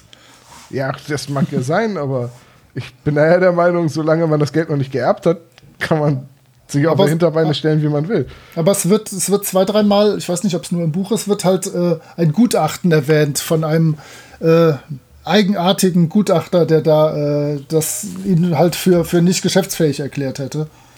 Also da hat Ja. dann wohl der Clifford sich irgendwen organisiert, der irgendeinen Doktortitel in äh, Psychologie hat und dann haben die das mal gemacht. ja, sehr fragwürdig. Aber es soll ja auch gerichtlich noch entschieden werden. Das heißt, es ist erstmal nur eine einstweilige Entscheidung, bis eben. Aber auch das Ur- ist, glaube ich, nicht so leicht möglich. Wenn wir da Juristen unter unseren Hörern haben, dann könnt ihr ja da gerne mal sagen. Ich glaube nämlich, dass es echt schwierig ist, jemanden die Mündigkeit abzunehmen. Aber nur, wenn ihr euch mit US-Recht auseinandersetzt und Ja. auskennt, weil das wird da wieder Ja, gut, sein. aber da, dass das nicht so leicht ist, in den USA ist auch irgendwie. Also, Sonst muss ich aufpassen, dass meine Tochter nicht irgendwie mich entmündigen lässt, weil ich wieder ein Rollenspielbuch gekauft habe, was viel zu teuer war. Oh, ich glaube, es gibt sogar eine äh, Last Week Tonight Folge, wo sie sich dem Thema angenommen haben, weil das nämlich in den USA deutlich leichter ist, Vormund von jemandem zu werden und dass es da halt ein richtiges Business, eine richtige Betrügerbranche hin, dahinter gibt, Leute zu äh, entmündigen. Also Hashtag Free Britney, ne? Ja. gibt es da nicht auch einen Film, der. Ich ich glaube, wir schweifen zu sehr. Ja, wahrscheinlich. Aber da gibt's, da gibt's jetzt, da kommt jetzt so ein neuer Film raus irgendwie mit so einer Frau, die sich dann immer um alte Menschen kümmert und denen dann ihren ganzen, ihren ganzen Kram abnimmt und so. Ja. Ah, wie heißt, ich weiß es nicht. Egal, schneid's weg. Okay. Ja, zu der Szene gibt's dann eigentlich nichts weiter zu sagen und dann sind wir auch schon am Samstag angekommen bei der Auktion. Das ist jetzt so der nächste Punkt, in dem wir uns befinden. das Haus wurde nicht verkauft, es wurden einige Möbel verkauft. Und ähm, Justus sieht jetzt, dass Mr. Brewster im Haus herumläuft. Ähm, der holt dann diese, diese Platte vom tanzenden Saurier und will die verstecken. Die drei Fragezeichen verstecken sich vorher. Dann kommen ein Haufen Leute, nämlich Zindler, Clifford, Mary und Martin. Dann gibt es eine riesen Streiterei. Und am Ende kommt dabei raus, dass die drei Fragezeichen verlassen dann das, äh, das Haus. Und dann kommt ein blutüberströmter Clifford raus und bricht draußen zusammen. Der Einzige, der noch im Haus ist, ist der Zindler. Alle anderen sind weg. So, und der Clifford fällt dann tatsächlich ins Koma Und das ist und ist eine- lebensgefährlich verletzt. Und das ist eine Stelle im Hörspiel, die irgendwie auch nicht funktioniert, weil die drei Fragezeichen belauschen das alles, gehen raus und im Hörspiel dann direkt hinterher kommt quasi Clifford, weil sie gehen raus und sagen sofort, ach guck mal, die äh, Auktion ist rum, äh, die Leute fahren alle weg, also es, es vergeht aber eigentlich irgendwie im Hörspiel gar keine Zeit, also Mary und Martin müssen sich einfach wegteleportiert haben, genauso auch Brewster, ja, also das ist irgendwie ganz absolut ganz richtig. komisch Und auch, umgesetzt. da, und auch da ist die Sprecherleistung wieder sehr mau, muss ich sagen. Weil die, die Dramatik der Szene, die wird überhaupt nicht eingefangen. Da kommt ein Mann raus, der ist so schwer verletzt, dass er auf den Stufen des Hauses zusammenbricht. Und das ist alles so ein bisschen. Ja, so ein bisschen, ja, Peter, ruf mal einen Krankenwagen, wir gucken uns mal kurz um. Übrigens, Also- äh, genau an der Stelle, das, was du schon gesagt hast, dass man da den Eindruck hat, dass die nicht so genau den Text aufeinander abgepasst hatten, die äh, Sprecher. Ähm, der betont der Justus einmal völlig falsch. Ne? Die, da sagt dann einer, dass der alte Brewster den umgehauen hätte. Und dann sagt er, äh, wer sagt denn, dass es der alte Brewster war? Anstatt zu sagen, wer sagt es denn, wer sagt denn, dass es der alte Brewster war? Weil äh, welcher andere Brewster soll es denn gewesen sein? Hat der Junge sich selber Nee, naja, umgehauen oder sich was? selber Clifford- umgehauen, genau, ja. Clifford kann sich ja nicht selber umhauen, ja, genau. Man weiß ja nicht, wie groß er ist. Vielleicht hat er sich einfach an einer Tür den Kopf gestoßen. Also mir geht das ab und zu mal so. Aber Aber Olaf, ähm, Hand aufs Herz. Wie oft hast du dir schon so hart die Birne gestoßen, dass du dann im Krankenhaus aufgewacht bist? Ich würde jetzt mal Bob zitieren. Oh, keine Ahnung. Aber ich, Nee, ich es ist wirklich so. Gerade wenn man sich unter einer Tür durchduckt äh, äh, duckt und dann, also gerade Treppenhaus zum Keller meiner Eltern. Ähm, oh ja, oh, Keller zum Ne, also Oma durch die runter. Tür, die 1,90 ist, äh, mit knapp zwei Metern, beugst du dich runter und vergisst denn, dass dahinter denn noch die Stufe ist. Und das sind so Ja. die Momente, wo man denkt so, "Ah, ich wohne schon so lange hier. Und Ja, so trotzdem Betondecke stoße ich mir noch den Kopf. So eine Betondecke wird auch im Laufe der Jahre nicht weicher. Nee. Kein Stück. Nee. Genau. ich muss in der Szene noch gerade sagen, dass ich da wunderbare Captain, Captain Haddock-Vibes hatte. Denn scheinbar ist, äh, ist Arnold Brewster frisch aus dem Bulgarien-Urlaub zurück und äh, beschimpft permanent Leute. Der ist auch so ein bisschen aufgeregt. Und äh, Rechtsverdreher und Aasgeier sind da so die geringsten Sachen, die fallen. Da ist so ein bisschen Captain Haddock extra für mich drin. Das hat mich sehr gefreut in der fünften Szene. Ja, stimmt, hast du recht. Den Ausdruck Rechtsverdreher habe ich, glaube ich, schon ewig nicht Ja. mehr gehört. Mindestens so lange, wie ich diese Folge nicht gehört habe. Ja, die nicht mehr gehört, 80er dass haben angerufen, sie wollen ihren Rechtsverdreher zurück. Aber ich hatte bei dem, ähm, oh, wie heißt der, Albert Zindler? Also bei Shady hatte ich schon so ein bisschen äh, Better Call Saul äh, Flashbacks später dann. Ja, wobei Saul ist ja wenigstens sympathisch. Ja, aber Zindler, wie er alles und jedem immer sofort seine Dienste anbietet, weil er sowas von pleite ist. Ähm, könnt, stimmt, könnt, könnt ja. ihr mich am Schluss bitte erinnern, dass ich zu, zu dem Zindler und dem Roman noch was sage, weil äh, der, der ist im Roman richtig, richtig böse, der Typ. Also hier im Hörspiel ist der ja mehr oder weniger unangenehm und so, so ein fieser Typ. Aber der ist echt ein ganz mieser Typ. Also der ist, der ist evil, wie wir Engländer sagen. Ja, da erinnere ich dich gerne dran. Äh, kein Problem. Gut, So. also er fällt ins Koma auf jeden Fall. Das kann man in dieser Genau. Szene nochmal eben sagen. Ja. Und, Clifford ist jetzt im Krankenhaus. und Brewster taucht daraufhin unter, also der alte Brewster. Ganz genau. Und wir befinden uns in der nächsten Szene in der Zentrale. Das Einzige, was hier in der Zentrale passiert ist, Brewster ruft an und sagt den Satz, ich habe meinen, ich, ich bin nicht Cliffords Mörder. Ein Satz, der in den drei Fragezeichen selten fällt. Zumal es keinen weiteren Clifford gab, der jemals aufgetreten ist. So. Ja, aber du weißt, was ich meine. Ja, natürlich. Äh, Ja, sehr merkwürdig, aber er ist ja äh, er ist so schnell geflohen, dass er eben halt nicht wusste, ob sein Neffe das Ganze überlebt hat oder nicht. Ah, ja, absolut richtig, verständlich, ähm, aber für die drei Fragezeichen trotzdem eine Eskalationsstufe, die nicht so oft vorkommt. Richtig. Ja, und dann werden jetzt hier, ich, ich glaube, hier sieht man halt jetzt auch so einen, so einen äh, Entscheidungsbaum, denn die Ermittlungsansätze, die sie haben, sind zur Polizei gehen, was über das Volk der Winde rausfinden und nach Comina fahren, um Arnold Brewster zu suchen. Und jetzt werden die drei Fragezeichen aufgeteilt und Peter geht ins Krankenhaus und ich habe nicht verstanden, warum. Weil er wird nur gesagt, ja und Peter, du hörst dich im Krankenhaus um. Aber wonach? Naja, irgendwie die gängigen Sachen, ob jemand ihn besucht hat, ob immer jemand quasi an seinem Bett war und vielleicht, Ob also Big entweder Barney möchte Crown er- gerade wieder Gratiskarten verteilt. genau, das, die kennt er ja noch gar nicht. Der macht seine Filiale erst später auf. Ach so. Äh, nee, aber, aber vielleicht irgendwie wie jemand da seine Tat noch irgendwie beenden möchte. Also wenn er äh, die Idee hätte, den umzubringen, dann hätte es ja auch sein können, dass er den quasi ins Krankenhaus fährt und dann So als, Ja, okay, als Arzt super, verkleidet du- reinschleicht und äh, am, Ja. am Tropf rumspielt. Ne, ich, So ich, Mac ja. es gibt so eine MacGyver-Folge, wo MacGyver im Krankenhaus ist und ähm, sich dann verkleidet und die Verkleidung ist, er nimmt sich einen Kittel und hängt sich ein Stethoskop um. Perfekte Verkleidung. Perfekte Verkleidung. Ja, aber das ist wieder, ich, ich weiß nicht, das habe ich halt nicht verstanden. Und äh, Justus will dann auch noch mit Martin und Mary reden. So, das ist jetzt einfach, einfach nur hier so eine Szene, in der die Handlungsstränge sich zerfasern. So. Und da ist es halt wirklich so, dass das von diesem Find Your Fate-Mechanismus kommt, weil das sind alles Dinge, die man tun kann und die führen meistens zu nix. Wenn man zu Martin Ischniak an die Uni geht, äh, ist das Spiel sogar zu Ende. Dann äh, war's das. Der schießt einen da auf dem Campus. Nö, der ist einfach nicht da und dann ist zu viel Zeit vergangen und dann äh, ist das auch schon alles gegessen. Oh, das ist, Entschuldigung, da kriege ich voll die Hobbit-Vibes. Wir laufen bis zu dem Berg. Ah, ich finde Schlüsselloch nicht. Ja gut, dann äh, tschüss. Furchtbar. Sowas gefällt mir gar nicht, wenn man so, eine, so ein totes Ende hat, weil die Zeit vergeht. Naja. Gut, wofür haben Sie sich denn jetzt im Hörspiel entschieden? Ähm, Für haben- alles, Wir haben alles gemacht. alles zusammen. Die haben alles gemacht. Äh, und wir befinden uns dann am nächsten Tag in der Zentrale. Und jetzt werden die Ergebnisse zusammengetragen. Also, ja, Clifford, äh, äh, Arnold Brewster ist verdächtig.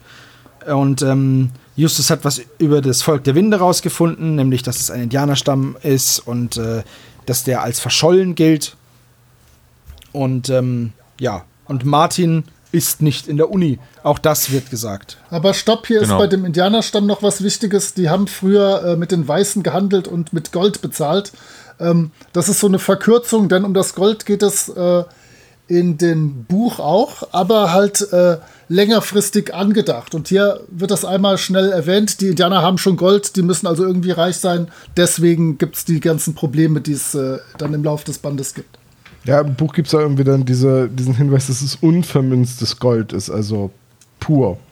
Hochkarätiges, pures Und, und, die, Gold. und die, der Stamm weiß das gar nicht, dass sie auf dieser Goldader äh, sitzen. Deswegen, beziehungsweise sie hatten mal Gold, aber finden im Moment keins mehr. Und deswegen hat der Martin, der von seinem Großvater an die Uni geschickt worden ist, um was zu lernen, hat das geklaut, um das testen zu lassen. Deswegen ist der ganze Kram ja nur überhaupt passiert, dass dieser tanzende Dinosaurier verschwunden ist. Das ist schon Ja. ziemlich gut durchdacht. Also vom, so dieser grundlegende Aufbau der Geschichte gefällt mir total gut. Es wäre auch wirklich ein richtig gutes Rollenspiel-Abenteuer. Die Adaption ist halt schwierig, um daraus dann Ja. wieder eine stringente Geschichte zu sagen, äh, zu machen. So, ne? ähm, übrigens, hier ist jetzt auch ein Unterschied. Also, oder ein großer Unterschied, der jetzt gleich kommt, ist, wenn sie in der Villa nach dem äh, Dinosaurier suchen, dann finden sie ihn ja in diesem Geheimfach, von dem Bob auf einmal was weiß. Und äh, dann werden sie kurz abgelenkt und dann wird die Steinplatte geklaut. Und Justus sagt sogar noch, ach, lass sie liegen, die klaut schon keiner. Und dann ist, und dann ist die Steinplatte weg. So, Ich habe das hier, ich habe hier den kleinen Dialog aufgeschrieben. Jemand ist im Haus. Nee. Ach, lass uns nachsehen. Ja, okay, und den Dino lassen wir einfach entspannt liegen, weil wir dumm sind. weil wir dumm sind, ja. äh, und tatsächlich sind die Begründung, den klaut schon keiner und dann ist, wird er ja doch geklaut. Und äh, man, man möchte Peters Augenrollen am liebsten irgendwie noch akustisch untermalt haben. Ähm, und im Buch ist es dann so, dass sie von, dass sie sich mit Martin eine kleine Prügelei leisten und der die drei, alle drei im Kampf besiegt. Und sie ist aber trotzdem. Aber die müssten. Haben die den Martin vorher nie gesehen? Sie erkennen ihn auf Das die Schnelle dunkel. Nicht, weil der, ja, es ist dunkel und der Angreifer ist nicht so gut zu erkennen. So, und, Wie dunkel ist denn dieses Haus? sehr dunkel. Und äh, dann nehmen sie den Dinosaurier mit und bauen dann eine ausgeklügelte Fotografie und hinterlass mal Spuren im Mehlfalle auf dem Schrottplatz, die auch perfekt auslöst, aber die Steinplatte wird ihnen halt trotzdem geklaut. So. Und dann verdächtigen sie halt Zindler, weil der auch auf dem Schrottplatz war Martin überraschen wollte und der dann aber blöderweise fotografiert wurde und nicht Martin, der es geklaut hat. Und dann verdächtigen sie Zindler, weil man muss ja irgendeinen verdächtigen. Richtig, also dieses Jumping to Conclusions ist in dieser Folge sowieso auch ständig. Das macht Peter auch ganz oft in der Hörspielfassung. Also irgendjemand, sie haben eine Theorie oder so eine Arbeitshypothese und bevor sie die in irgendeiner Form mit Fakten validiert haben, ist es für Peter dann schon so muss es gewesen sein. Und da, da, gibt es gleich mehrere Stellen. Und das sind alles eben wieder diese berühmten Verkürzungen, weil halt nicht das gesamte Find Your Fate Buch ins Hörspiel gepasst hat. Äh, ich bin auch überhaupt nicht traurig, dass diese ganze Kampfszene und äh, die Steinplatte wird von der, aus der Zentrale geklaut und so weiter, dass das fehlt. Aber dieses, wir lassen die hier liegen, hier passiert nichts. Und dann dieses, oh Mist, die Platte ist weg. Das ist halt irgendwie Justus Oh, unwürdig. blöd. genau. Alles hat So, dumm dann- gelaufen. Vor Aber allem, jetzt lassen sie die Platte liegen. Und dann kommt ein Ding, dann unterhalten sie sich drüber. Der Täter flieht. Sie versuchen noch zu schauen, ob sie im Auto erkennen können, wer das ist. Nein, sie sind es nicht.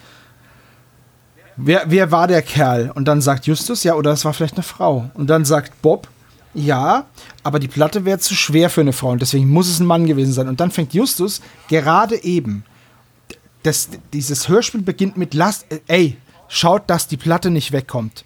Dann kommen sie schon zu spät zu der Auktion. Ach, warte mal, was sollten wir machen? Ach ja, die Platte.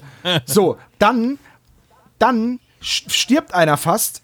Ja, die Platte ist jetzt erstmal egal. Vielleicht, es geht wahrscheinlich nicht um die Platte, die vorher noch versteckt wurde. Jetzt sind sie wieder in dem Haus, finden die Platte, lassen sie liegen und dann hat Justus die Chutzpe zu sagen, ja, ein guter Detektiv, jatta, jatta, jatta, und lässt sich die Scheißplatte klauen.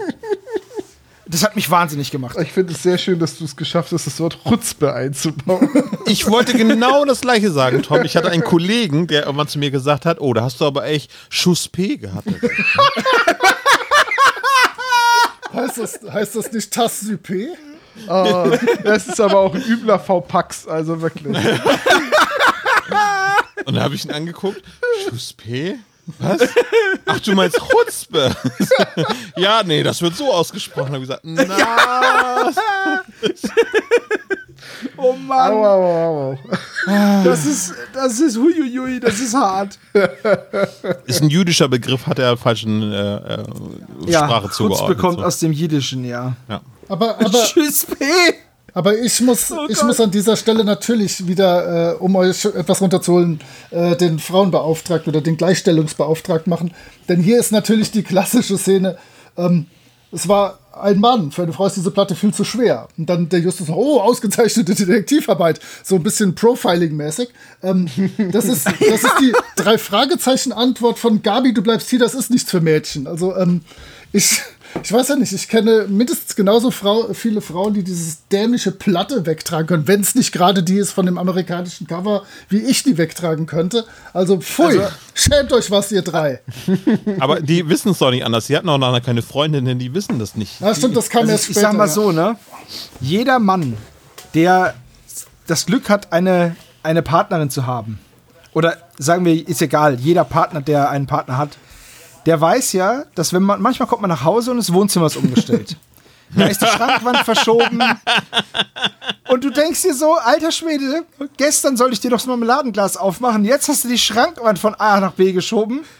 Das ist, weil du mal gucken wolltest, wie es aussieht. das ist tatsächlich der einzig witzige Mario Bartwitz, äh, da- dass, dass man nach Hause kommt und aus, aus der Küche ein Wohnzimmer geworden ist. Ist das, das ist von Mario Barth. ich wollte gerade sagen, das ist doch aus irgendeiner der Mario Bart-Nummern. Weiß ich nicht, aber ich habe ja eine Mutter und die hat mein Vater damit regelmäßig wahnsinnig gemacht. Und uns auch, weil wir dann immer helfen Also der. Vater ist dann von der Arbeit nach Hause gekommen und dann stand seine Steinplattensammlung anders. Nee, aber mein Vater kam nach Hause und das Wohnzimmer war umgestellt und wir hatten so, wir haben, hatten und haben so einen riesigen äh, gezimmerten Stehtisch, der wirklich sehr schwer ist. Und meine Mutter, die hat den halt dann immer rumgewuchtet. So. Ich stelle stell mir die Szene vor, als wenn Mario Barth quasi diese Steinplatte geklaut worden wäre. hör mal, hör mal, hör mal. Meine Frau, meine Freundin, meine Freundin. Komm, komm, komm mal her. Muss, komm mal her, muss hier, ne? Kennst du, du, Steinplatte, ne? Steinplatte, kennst du, ne? Kennst Steinplatte, kennst Steinplatte, ne? Warum steht die Kiesel- da nicht mehr? Kiesel nur in groß, kennst du, kennst du. ja, ist egal. Ähm, ja, mich hat es auf jeden Fall in den Wahnsinn getrieben. Ich habe hier auch äh, alles in Großbuchstaben geschrieben auf, in, meinem, in meinem schlauen Büchlein.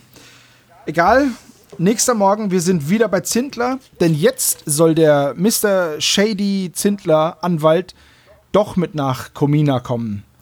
Und da frage ich mich, Warum? warum? Ja. Warum? Eine Szene vorher wird gesagt, er bietet es an und die drei Fragezeichen lehnen dankend ab. Dann wird in die Platte geklaut und dann haben sie nichts Besseres zu tun, als zu dem Anwalt zu gehen, der dafür gesorgt hat, dass ihr Auftraggeber in ein Altersheim abgeschoben wurde, um sich an seinem Kram zu bereichern. Ja, es ist ein zwielichtiger Anwalt, Ey. der mit Süßigkeiten die drei Fragezeichen versucht zu locken. Und dann sagen sie nein. Und Justus am nächsten Morgen denkt, hm, Süßigkeiten. Das ist wie, wenn man, kennt ihr das als Kind, wenn man an irgendwelchen Festen, an einer Hochzeit oder so von Bekannten, da gab es dann immer voll viele Süßigkeiten, hat man die gegessen, dann wurde es einem schlecht. Und dann hat man sich gedacht, oh, ich esse nie mehr Süßigkeiten. Und am nächsten Morgen wacht man auf und denkt sich, verdammt, ich hätte mehr Süßigkeiten essen sollen. Kennt ihr ja, das? ja, Ja. ja. Also für uns dicke Kinder ist es nämlich so. Ist das irgendwie nie wieder Alkohol, glaube ich, ne? Das gleiche Gespräch, Ja. was wir gerade da führen. So, aber ja, die fahren dann halt mit und dann, äh, wie heißt der Ort? Nee, stopp, Kumina? stopp, stopp. Ich Erst- weiß nicht, wo erst, das ist. Erst gehen sie noch ins Krankenhaus, äh, weil, Oh ja, stimmt, weil ja. Cliff wieder fit geworden ist. Aber die Szene ist auch völlig für die Füße. Da erfahren wir nur, dass, Total. dass er jetzt mittlerweile sagt, dass, der, dass die Marie ihn umgehauen hätte. Äh, und äh, im Prinzip ist das die einzige neue Info. Mir hat noch gefallen, dass er sagt, ha ihr, da ihr doch schon so Detektive spielt, könnt ihr doch mal. Und das wundert mich, dass Justus da nicht äh, irgendwie einen auf Erwachsen gemacht hat und, äh, und Mhm. ganz viele Zettel von, von wem auch immer rausgeholt hat, dass er Mitarbeiter der Polizei Rocky Beach ist. Naja. Äh, also Was ich ich, finde, auch, was ich auch sehr schön fand in der Szene, es wird beschrieben, der Erzähler sagt, letzter Satz, es schien ihm noch nicht gut zu gehen. Die Tür geht auf, erster Satz von Clifford, oh hey, das ist ja eine Überraschung. Also ich war letztens im Krankenhaus und da ging es mir auch nicht so gut. Und da habe ich nicht gesagt, ach ja Mensch, komm mal rein, schön. Ey, Im Hörspiel wird ja nicht aufgeklärt, warum das eine äh, Überraschung ist. Er hat ja den Anwalt eigentlich entlassen. Der arbeitet jetzt zu dem Ah. Zeitpunkt gar nicht mehr für ihn und äh, deswegen ist er total überrascht, als der Anwalt, mit dem er sich überworfen hat, ihn dann im Krankenhaus besuchen kommt. Aber ja, im Hörspiel ist es so ein, ach Mensch, schön dich zu sehen, na, wie geht's? ja vor allem, vor allem Was machen Frauen, wieder- Kinder da immer noch hoch verschuldet, immer noch die ganzen Pferdewetten? Vor, vor allem ist es halt auch so, dass hier wieder das, das Gesagte nicht zu dem passt, wie die Szene erklärt wird zuerst. Es wird gesagt, es geht ihm nicht so gut. Und das alles, was ich höre, ist, ja Mensch, hi, willst ein Bier? Da vorne steht der Grill. Ja, ich habe halt immer noch so ein bisschen Kopfschmerzen und das ganze Blut, das mir in die Augen gelaufen ist, ist noch nicht raus, aber Ja, richtig. Und ich bin total blass, weil ich habe sehr viel Blut durch ein Loch im Kopf verloren. Also es ist einfach. Ja, es ist ich vielleicht weiß nicht. unrealistisch, aber ich liebe es, wie er dann quasi umschwenkt, wenn Justus unangenehme Fragen stellt. So erstmal so, hey, schön, dass ihr da seid, irgendwie so. Und ich glaube, irgendwie, dass meine Nichte äh, mir auf den Kopf geschlagen hat und sagt, Justus, ja, Moment, das kann doch gar nicht sein. Ah, ich glaube doch, es geht mir doch noch nicht so gut. Ist, ich liebe es, wie er das so sagt. So, ha, Ah, scheiße, ich habe keine Ausrede mehr. Ah, ich habe Kopfschmerzen. Ich, das kenne ich. Ich muss weg. Und, und an genau dieser Stelle habe ich dann in meinem äh, Skript geschrieben, äh, wenn jetzt diese Szene zu Ende ist und sie nach Comina reisen, wo Olaf eben eben schon hinreisen wollte, da habe ich geschrieben, herrje, immer diese Schreibmaschinen-Pling-Musik. Also das, da hatte ich dann in Szene 13 Ja. die Schnauze voll, wenn die immer als Zwischenmelodie kommt. Da Das ist war zu Aber viel. es ist so easy listening, so dupdi dupdi du. Kling. Ja, aber das passt halt auch wieder nicht zu einer Folge, wo ein, ein Mordversuch im Mittelpunkt steht und ein Mann, der verschwunden ist. Und dann machst du. Das passt doch nicht. So, wo fahren die jetzt hin? Komina, wo ist das bitte? Komina, äh, ja, Ich hab's, das ich hab's wir gesucht. nie erfahren. Weil ich wollte natürlich wieder bei Google Maps gucken gehen. Hab's nicht gefunden. Aber dann ist mir auch klar geworden, warum. Es ist ein verstecktes Tal, Leute. Hallo? Nein, nein, nein, nein. Natürlich. Nein, Comina ist die, die Stadt oder die Ortschaft, wo sie da hinfahren. Ja, aber das ist doch, dann würde man ja sofort das versteckte Tal finden. Das wäre ja super einfach. Nee, das nee, nee, da kannst du monatelang durch die Wüste wandern und kommst da nicht hin. Die haben, finden das ja nur durch Zufall. Also, Außer, Ah, okay. außer Bobo verheddert sich am Busch. genau. Aber An dem Steckbusch, genau. Kumina So. in Kalifornien, habt ihr da was gefunden? Nein, nein. Nein, Weil ich kenne nur Camino, das ist halt westlich. Ja, äh, Camino kenne ich auch, ist ein Auto. Das ist ist östlich, westlich von San Francisco, ne? Ja. äh, östlich von Sacramento. Westlich von San Francisco ist der Pazifik. Oh, du meine ich ja, die andere, das andere. Das andere östlich. Ja, aber also ich kenne, wie gesagt, ich kenne äh, Camino kenne ich. Ähm, wenn man übrigens nach Cumina und Kalifornien sucht, ist der erste Verbesserungsvorschlag von Google Corona. Keine- Oder eben in der, in der Maps-Suche wird mir da ein schönes Stück Kuchen gezeigt. Das ist auch nicht schlecht. Ja, das ist halt in Camino. Das ist der Camino. Aber das ist irgendwie ein, ein herzhafter Kuchen, weil das mit Hackfleisch und oben drauf ist, glaube ich. Oder ist es eine Kugel Eis? Oder ist das das, ist eine? Kugel Eis und ich glaube, darunter ist Hackfleisch. Oh Das gibt's- das Sieht aus wie Hackfleisch und obendrauf ein schön, eine schöne Kelle voll Kartoffelpüree. ja, nee. Das Es gibt's ist- aber es im, ist, äh, im Tanzende Wasserbar und Grill. Da gibt's das. Das ist auf der Ah, Karte. okay. Aber ich hätte Kumina äh, gedacht, dass es Das in, gute, das gute gehackte Eis. in, in der Nähe von Burana ist, aber das ist noch ein anderes Thema. Hm, lecker, jagtes Eis. Num, num, num. Ja, also Camino, ähm, gar nicht wahr, Comina, ein Ort, den sich Rose Estes wahrscheinlich ausgedacht hat. Ja. Äh, und da fahren sie hin, finden dann, also da komme ich jetzt mit dem Hörspiel ganz übel durcheinander, weil äh, Moritz hat es vorhin schon gesagt, im, im Buch ist halt, sie fahren hin, finden nichts, fahren wir nach Rocky Beach, kriegen wir neue Erkenntnisse, fahren nochmal alleine hin, treffen dann doch wieder auf den Anwalt, der sie verfolgt, dann finden sie die Indianer und diese ganze Suche nach den Indianern in den Höhlen, da merkst du halt so übel, dass das mal ein Rätselbuch war, wie dann die Laternen beschrieben werden, wie sie auf die Idee kommen. Sie könnten ja Fackeln bauen, um Licht zu haben. Und sie stehen vor zwei Gängen. Aus dem einen kommt Flötenmusik und sie fragen sich, in welchen sie gehen sollen. Da merkst du halt so, so zu 100 Prozent, wo da einfach die Entscheidungsmöglichkeiten und die Rätsel eingebaut waren in die Handlung. Äh, und letztendlich treffen, eigentlich sind wir jetzt bei den Indianern, oder? Also, Du bist schon bei den Naja, Indianern? wir müssen, wir, wir, wir haben jetzt hier noch ganz kurz, das wollte ich nur noch ansprechen, ähm, wieder, ich habe es mir hier aufgeschrieben, scheiße Schauspieler, das tut mir leid, dass ich das so, aber wir haben jetzt diese Vollbrems-Szene im Auto, wo Peter diese ganzen Zettelchen in den ach so, Fußraum ja, fallen. ja, stimmt, ja. Ich hasse Und Unordnung. Wir haben dann, wir haben dann, ja, deswegen ist mein, so sagen deswegen würde, ist mein Handschuhfach mal, halt voll mit Zetteln. wenn das mal so sagen würde, Peter, oh, Entschuldigung, der Typ, Vollbremsung, Stille. Hey, das mag ich nicht. Stille. Justus, hey, ich, mich hat's fast über den Sitz gehauen. Der Typ, ja, ich mag keine Unordnung, jetzt tut es da wieder rein. Das ist so schlecht einfach. Ah, Das, das macht mir wirklich das Hörspiel Ja, kaputt. ich glaube, das sollte Weil so ein die- bisschen andeuten, dass er gemerkt hat, dass seine Vollbremsung gerade irgendwie verräterisch war und er sich dann versucht, so aus der Nummer rauszureden mit einem, ich, äh, ich habe so überreagiert, weil ich keine Unordnung mag. So. Das, das äh, kann ich alles verstehen. Ja, ich weiß. Aber wenn ich den Charakter, wenn ich den Charakter ausrasten lasse, dann lasse ich den Charakter doch bitte auch ausrasten. Ist das ein Weil alles Ausrasten? andere- ich bin mir nicht sicher, ob das überhaupt ein Ausrasten ist. Okay, aber es ist auf jeden Fall mehr als das, was der da macht. Ja, wobei er wurde ertappt jetzt gerade bei seiner Spielsucht. Und das ist etwas, was er irgendwie als Mäkel oder Makel bei sich selber sieht. Und deswegen versuchte das so ein bisschen zu verbergen. Ich hätte es halt Naja, so gut, okay. hart gefeiert, wenn diese Spielsucht halt so unterschwellig immer im Hörspiel drin ist. So. Wetten, dass ich zuerst beim Auto bin, ihr drei? Ah, das, das, das sind, äh, da kommen Erinnerungen an meine Kindheit hoch. Mein Bruder hat aus allem einen Wettbewerb gemacht. Wer als ist erstes ja, sein Zimmer aufräumt? Hä, was? deswegen gibt es heute das Quiz. Also, Richtig. Äh, aber wie es Tom gesagt hat, also das Einzige, wir stoßen jetzt zuallererst mal kurz noch auf Old Tom. Ähm, dann gehen sie in Suchen. Stopp, stopp, stopp, stopp, stopp. Brems an dieser Stelle. Denn Old Tom sagt hier den, den besten Winnetou-Satz aller Zeiten, der original auch äh, von Inchuchuna oder sonst wem sein könnte.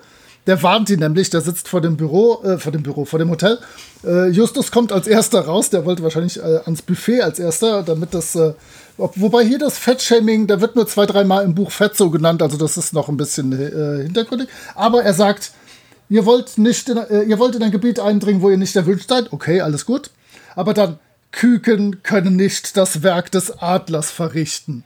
Das ist so wunderschön. Das, das ist so wie die Geschichte vom alten und vom jungen Bullen ungefähr. Ähm, wunderschön. Und, und er hat noch mehr solche. Ich glaube, später hat er noch zwei so gegen Ende. Äh, Ich, ich war hin und weg. Also ich fand die, die Rolle echt super. Old Tom war mein Favorit. Stimmt, das war so ein richtig cheesy Winnetou-Satz. kleines, dickes Bleichgesicht, mache dich Genau, genau so. Das war die höfliche Variante davon. Da hat man so ein Und- bisschen Winne, äh, nicht, nicht Winnetou hier, äh, grüner Geist Erinnerung, oder? So die Schlange Ja, und. Ja. So, und pass auf, und jetzt gehen sie ja dann ins Gebirge und suchen auf eigene Faust. Und da kommen auch wieder meine, meine schönsten Momente überhaupt. Und zwar äh, irren sie da halt so rum, wie sie das so tun, obwohl sie vom äh, Kellner gewarnt worden sind, das ist da echt gefährlich, passt auf, man braucht Ausrüstung und so. Und dann bleibt Bob in einem Dornbusch hängen. Der Justus ist natürlich schlau, wie immer, sieht da, der Busch wächst nicht vom Boden, der ist da nur reingeklemmt. Und dann beschwert der Bob sich total, weil die Dornen anscheinend fürchterlich wehtun. Und der Justus meint so ganz trocken und ohne einen Hauch Empathie, während ich den Fall durchdenke, beklagst du dich über ein paar Dornen. Das ist so ein mieser Typ, dieser Justus. Also, skandalös. Ja, aber, aber auf der anderen Seite ist er ja auch nicht der Kindergärtner für Bobo, der hängt halt an einem Strauch. Das ist uns allen schon mal passiert. Aber, Äh, Also, aber dieser Strauch, ne? Da ist also dieser legendenumwogene ähm, Indianerstamm, der seit über 100 Jahren abseits der Zivilisation im Geheimen in einer unterirdischen Höhlenanlage lebt, ohne dass irgendjemand ihn jemals wiedergefunden hätte. Und dann ist das Rätsels Lösung, da ist ein Busch, den muss man beiseite packen und dahinter ist der Eingang. Ich habe mir das. ja, die haben sich halt hin. Komm, wir verstecken uns hinter einem Busch. In Ich hab- 100 Jahren ist niemand auf die Idee gekommen, diesen Busch beiseite zu packen und dem Flötenspiel zu folgen. Ich habe mir das vorgestellt, das ist so eine Europalette mit so einem Busch vorne dran getackert und dann zwischen so zwei Steine geklemmt. Das ist völlig unauffällig, das kann niemand finden. Und dann steht da so "E- English, no trespassing. Und darunter steht Spanish, go somewhere else.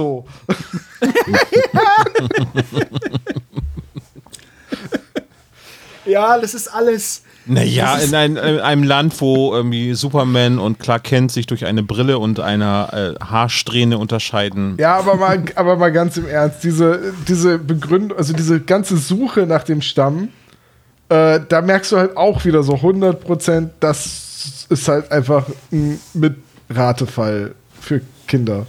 Naja, wenn es eine Fantasy-Geschichte wäre, wäre es ein magisches Versteck gewesen. Ich sage nur Herr der Ringe Melon, irgendwie das Tor zu Moria, was aufgestoßen wird. Sprich, Freunde. Da Ja. funktioniert das wahrscheinlich deutlich besser, obwohl es genauso plump ist, ne? Also. Naja, sprich Freund und tritt ein, ist der Ja. Satz. So, also, äh, wenn man den vorliest, hat man es schon gesagt. Ich liebe den Herrn der Ringe, aber wenn du sagst, sprich Freund und tritt ein, hast du Freund ja schon gesagt. Ja, aber du musst es ja auf Elfisch sagen. Es ist doch vollkommen egal. Wenn dann elf steht und es vorliest, hat er doch genau. Dann, dann, Ja, hätte, er, die, die dann hätte er Elfen, gewonnen. Elfen dürfen ja auch rein. Ja. Die sind ja herzlich willkommen in Moria. Aber pass auf, wo wir bei Aber halt Rätseln, gebeugt wa- gehen, weil es ist Zwergenstadt. Wo wir bei Ja. Rätseln sind, passt auf. Äh, die gehen ja jetzt in diese, finden dieses Tal märchenhaft schön, der Wasserfall, die tanzen im Wasser, Höhleneingang, sehr schön geschildert so als Szene. Jetzt finden sie aber diesen Selbstversorgergarten und ich zähle euch mal auf, was drin vorkommt. Und zwar Mais, Tomaten, Kartoffeln, Bohnen, Kohl und Melonen. Und jetzt sagt ihr mir spontan, aus welchen Pflanzen bestehen denn die äh, Laternen, die sie später finden? Kürbisse. Ja, Aus Kürbissen, ja. Die müssen die scheinbar dann irgendwo äh, importieren. Ähm, das ist tatsächlich, und genau hier haben wir den über, so einen Übersetzungshacker. Da steht nämlich äh, Squash drin und Squash sind Speisekürbisse. Das heißt, im Original hat das hingehauen. Aber in, in dieser deutschen Fassung dann müssen die auf einmal irgendwo Kürbisse kaufen, um ihre Kürbislaternen zu basteln. Also, pfui. Schlechte Übersetzungsleistung. ja, Ja. mir ist persönlich ja egal. Aus, also ich dachte halt, dass die Indianer, die wohnen da zwar seit 100 Jahren, aber die sind ja nicht, das sind ja keine Hinterwäldler, oder? Also, oder geht da keiner Nee, raus? die Naja, gehen da, also- nee, nee, nee, die gehen da nicht raus. Da geht nur immer einer raus, der an die Uni geschickt wird äh, von Rexley, um da zu lernen, was der weiße Mann so, so tut. Okay, und vielleicht hat der Typ an der Uni ja auch schon mal was von einer Taschenlampe gehört. Aber da habe ich jetzt auch mal so die Frage, du musst doch bestimmt irgendwelche Eingangsqualifikationen für so eine Uni haben, wenn du jetzt keine klassische Schulbildung genießt, weil du nach dem traditionellen Wegen deines Volkes unter der Erde in dem Höhlensystem lebst. Vielleicht haben die da eine Highschool. Vielleicht gibt es auch einen so einen langen Gang in diesem Höhlensystem, wo so lauter so Spinnen da aneinandergereiht sind, wie in so einer klassischen amerikanischen Highschool. Keine Ahnung, aber so, der, der kommt da jetzt also raus, hat eigentlich, ähm, spricht offenbar Englisch immer noch mit einem sehr starken Akzent, weswegen, das wird ja gleich am Anfang betont, dass er mit einem fremdartigen Akzent spricht. Äh, geht dann aber erstmal direkt an die Uni, wird wissenschaftlicher Mitarbeiter. Also, ich, ich möchte jetzt nur einmal kurz anmerken, dass das in einem Land spielt, in dem es die Trump-Universität gibt. Ja, jetzt kein, äh, kein Amerika-Bashing. Das ist, äh, also ich gehe mal davon aus, dass er dann einfach von seinem Großvater, der ja auch schon studiert hat, das alles gelernt hat. Aber ich hätte dann erwartet, dass der Großvater, ja, okay, das wird dann ja irgendwie noch das Thema. könnte auch werden. ganz einfach eine schulische Laufbahn hinter sich haben. Also die werden ja sicherlich auch gemeldet sein. Old Tom läuft ja auch in der Stadt rum. Achso, du meinst, Nee, der, also- der Schulbus hält dann immer mitten im Nirgendwo und er wandert An dann dem den Rest Busch. des Weges. Um Er kann ja auch vielleicht zur Schule so gegangen sein. Er muss nicht, es müssen nicht alle Kinder mit dem Schulbus zur Schule. Nee, die können ich- auch so dahin gehen. Ich glaube aber tatsächlich, dass die da nicht rausgehen. Der Old Tom, der ist der, der amerikanische Ureinwohner, der in dieser Stadt sitzt und auftaucht und der einem nichts tut. Ich glaube tatsächlich, die denken, da wohnt nur der. Deswegen wundern sich die, äh, die drei Fragezeichen auch, dass da so viel Kram angebaut wird. Huh, das muss ja, hier muss aber mehr als ein Indianer wohnen. Also äh, ich glaube, die ursprüngliche Idee ist, die leben da wirklich komplett abgeschottet in, noch nicht mal in dem Tal, da bauen sie nur an, sondern sogar in diesen Höhlen drin. Also wie The Village sozusagen. Und dann ist halt nur tatsächlich nicht so- die Frage, so gruselig. wie, wie der an die Uni gehen kann. Da müssen sie dann halt irgendwie einen Highschool-Abschluss fälschen oder so. Keine Ahnung, wie sie das hinkriegen. Das wollen wir nicht hinterfragen. Das funktioniert auf jeden Fall, ja. Ja, also, naja, ja, das ist alles, oh je. Na gut, ähm, im Endeffekt äh, entdecken sie jetzt dann diese Kultstätte und dann äh, kommt diese Flöte Tireli-Musik und ähm, es ist dann Old Tom und dann sagt er so, ihr habt uns jetzt gefunden und deswegen sperren wir euch für immer ein. Ich hätte gedacht, sie sollen bestraft werden. Ich hatte erst gedacht, so, okay, wir fahren jetzt in Innenstädte und spielen dort mit Panflötenmusik. Ja, nein, das war's leider nicht, sondern sie sollen da bleiben und nie mehr rauskommen. Aber warte, Und dann vor, werden sie- wa- vorher noch, Ja? noch der, der großartigste Justus schon wieder, der schon wieder Arschloch hoch 10 ist. Und zwar will der Peter ihn verarschen. Sagt so, haha, wenn wir diese lustigen Ureinwohner treffen, äh, Justus, du bist doch unser, unser äh, Linguist, unser Sprachenspezialist. Äh, wie steht es bei dir mit ihren Dialekten? Dann, was können wir, kannst du mit ihnen reden, wenn sie kommen und über uns herfallen? Und dann sagt Justus, kein Problem, wenn sie Englisch reden. ja, läuft. Ja, vor allem auch dieses, wenn sie kommen und über uns herfallen, ist das Ja, krass ja. einfach. Aber gut, ähm, jetzt sind sie gefangen, aber say no more. Es gibt jetzt auch noch einen Vulkan. Weil die ganze Wohnung riecht nach Pups und deswegen kommen sie jetzt drauf, ja, das ist Schwefelwasserstoff. Also muss hier ein Vulkan sein, also gibt es hier ganz gruselige Erdbeben. Ach, übrigens, die Höhle ist gerissen. Und das alles ohne eine Untermalung, es wird einfach ein Erdbeben aus dem Hut gezaubert, die Höhlenwand reißt. Wir reden jetzt hier nicht von einem Haus, das sich nach 30 Jahren mal ein bisschen absetzt. Sondern wir reden von einer Höhle, die gehen da rein, werden eingesperrt, hinter einer Holztür übrigens. Peter hat keine Dietriche. ähm, und dann reißt die Höhlenwand. Ich weiß nicht. Das sollte doch mal leicht knirschen, oder? Ja, sicherlich. Äh, Das ist da wahrscheinlich nicht am besten abgemischt, aber so unwahrscheinlich finde ich das jetzt nicht. Wenn wir von Kalifornien reden, reden wir auch über den, äh, den Andreasgraben und ich finde Ja, das. aber das ist hier kein Andreasgraben, sondern ein Vulkan. Aber die besteht, die ganze Gegend da besteht aus kalifornischem Schiefer und der reißt geräuschlos. Genau, das ist gedämpft. Das ist im Prinzip so wie Schaumstoff. ist ein Schalldämpfer, so wie Eierkarton, nur ja, genau. Ja, ist okay. Pa aber pa pass auf, ich, ich bin ja Fachmann für Old Tom. Der hat hier wieder einen ganz großen Auftritt. Denn nicht nur erfahren wir, dass die äh, Ureinwohner hier gar nicht die Bösen sind, dass im Prinzip dieser, dieser Stein zu ihnen gehört. Aber er sagt jetzt, er stellt sich nämlich vor. Er heißt nämlich eigentlich Pamir. Der Sprecher der Winde, der Hüter der Erde, der Beschützer einer Welt, die andere zerstören wollen. Und ich hatte Die sofort im Kopf, Königs. ich bin's, Robin Hood, der Rächer der Enterbten, der Beschützer von Witwen und Waisen. Und hab fröhlich vor mich hingekichert. Ja, und ich, und ich dachte halt sofort an die Hand des Königs und äh, Ich bin Pamir, erster. Reiter von Gondor. first, first of my name.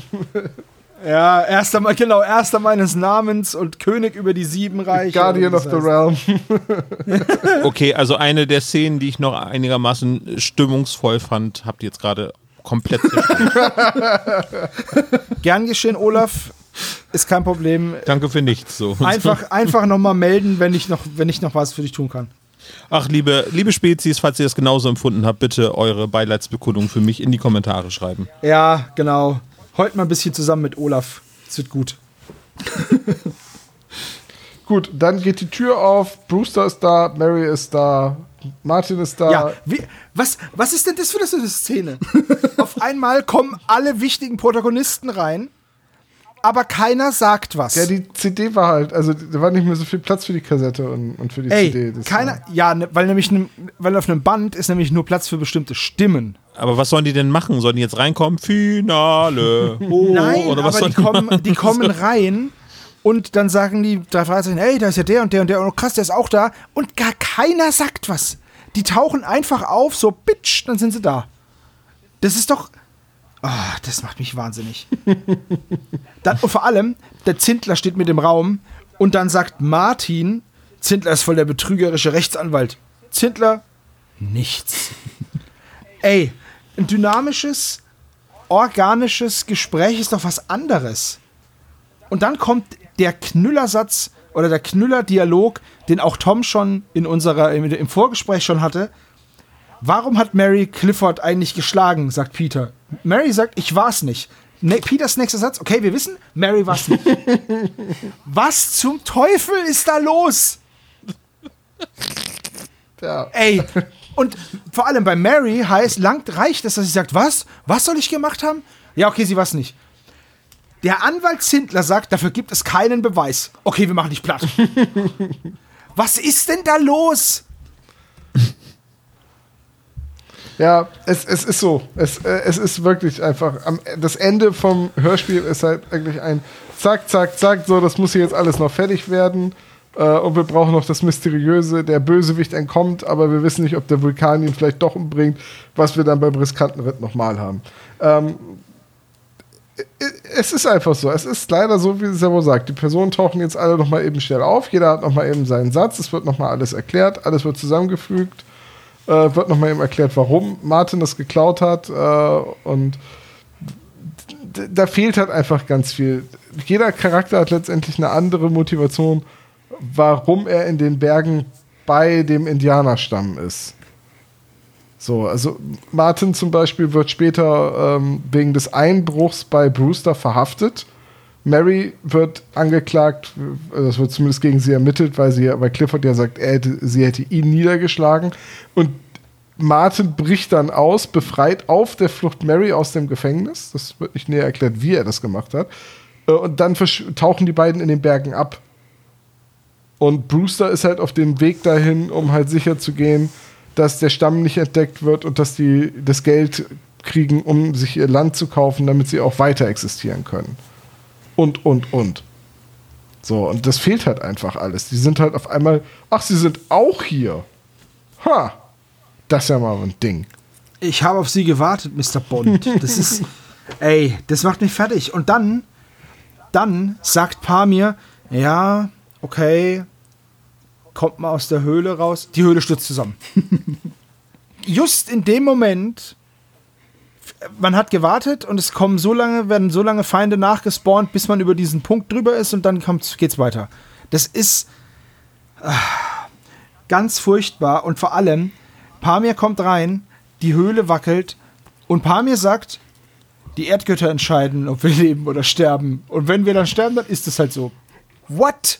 Oder wir rennen einfach raus jetzt. Oder ich, genau. Das ist ja wohl so eine dödelige Gottergebenheit. Ach, naja. Aber Der Ja. Erdgott wird schon dafür sorgen, dass ich nicht verhungere. Und wenn es so ist, dann ist es halt so. Aber das ist deren Heimat, ne? Also, Aber ich, ich finde tatsächlich. Aber die sind doch nicht, die sind doch nicht doof.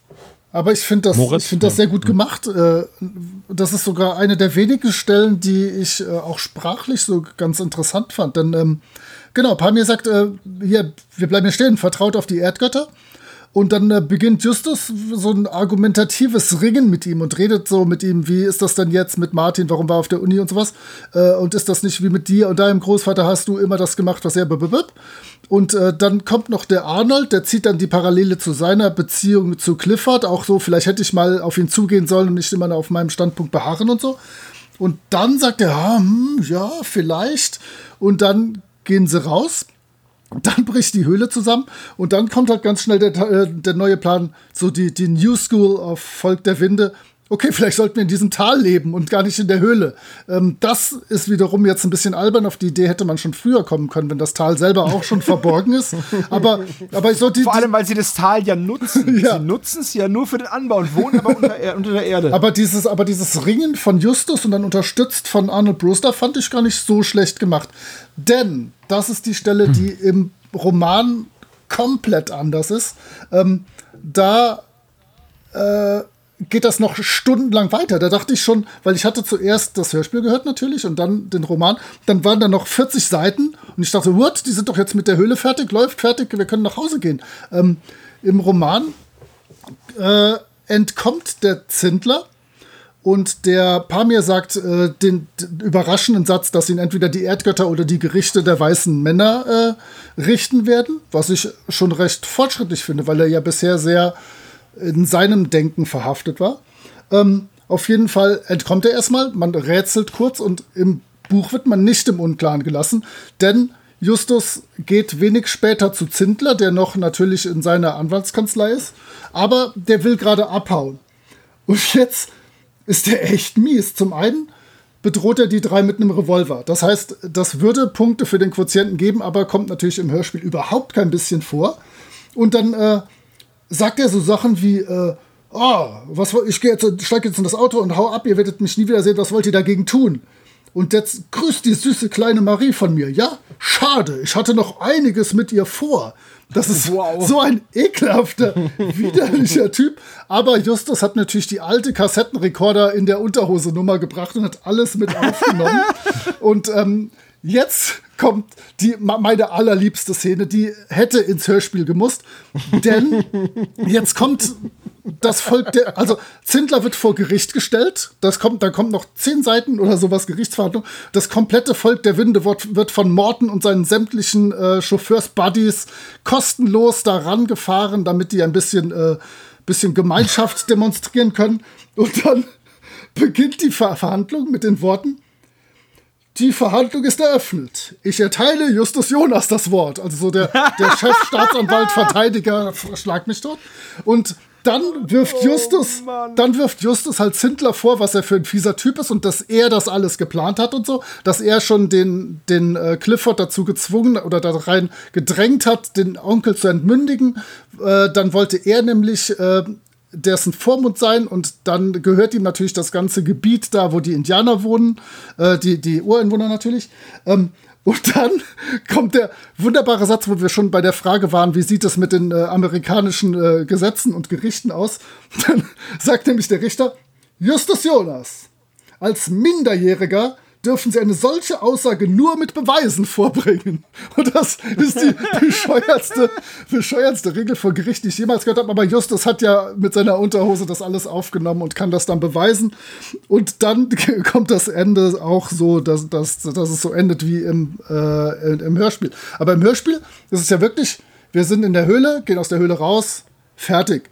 Im Buch geht das noch endlos weiter und diese Gerichtsszene hätte ich mir total gewünscht. Wahrscheinlich war die den zu albern, äh, auch mit diesen merkwürdigen Regeln. Aber ich fand die cool. Die könnte man auch in einem Film schön haben, wenn das ganze Volk der Winde so den Weg zum Gerichtssaal säumt und so. Von und am Ende ersticht Mel Gibson den Senator mit der Flagge.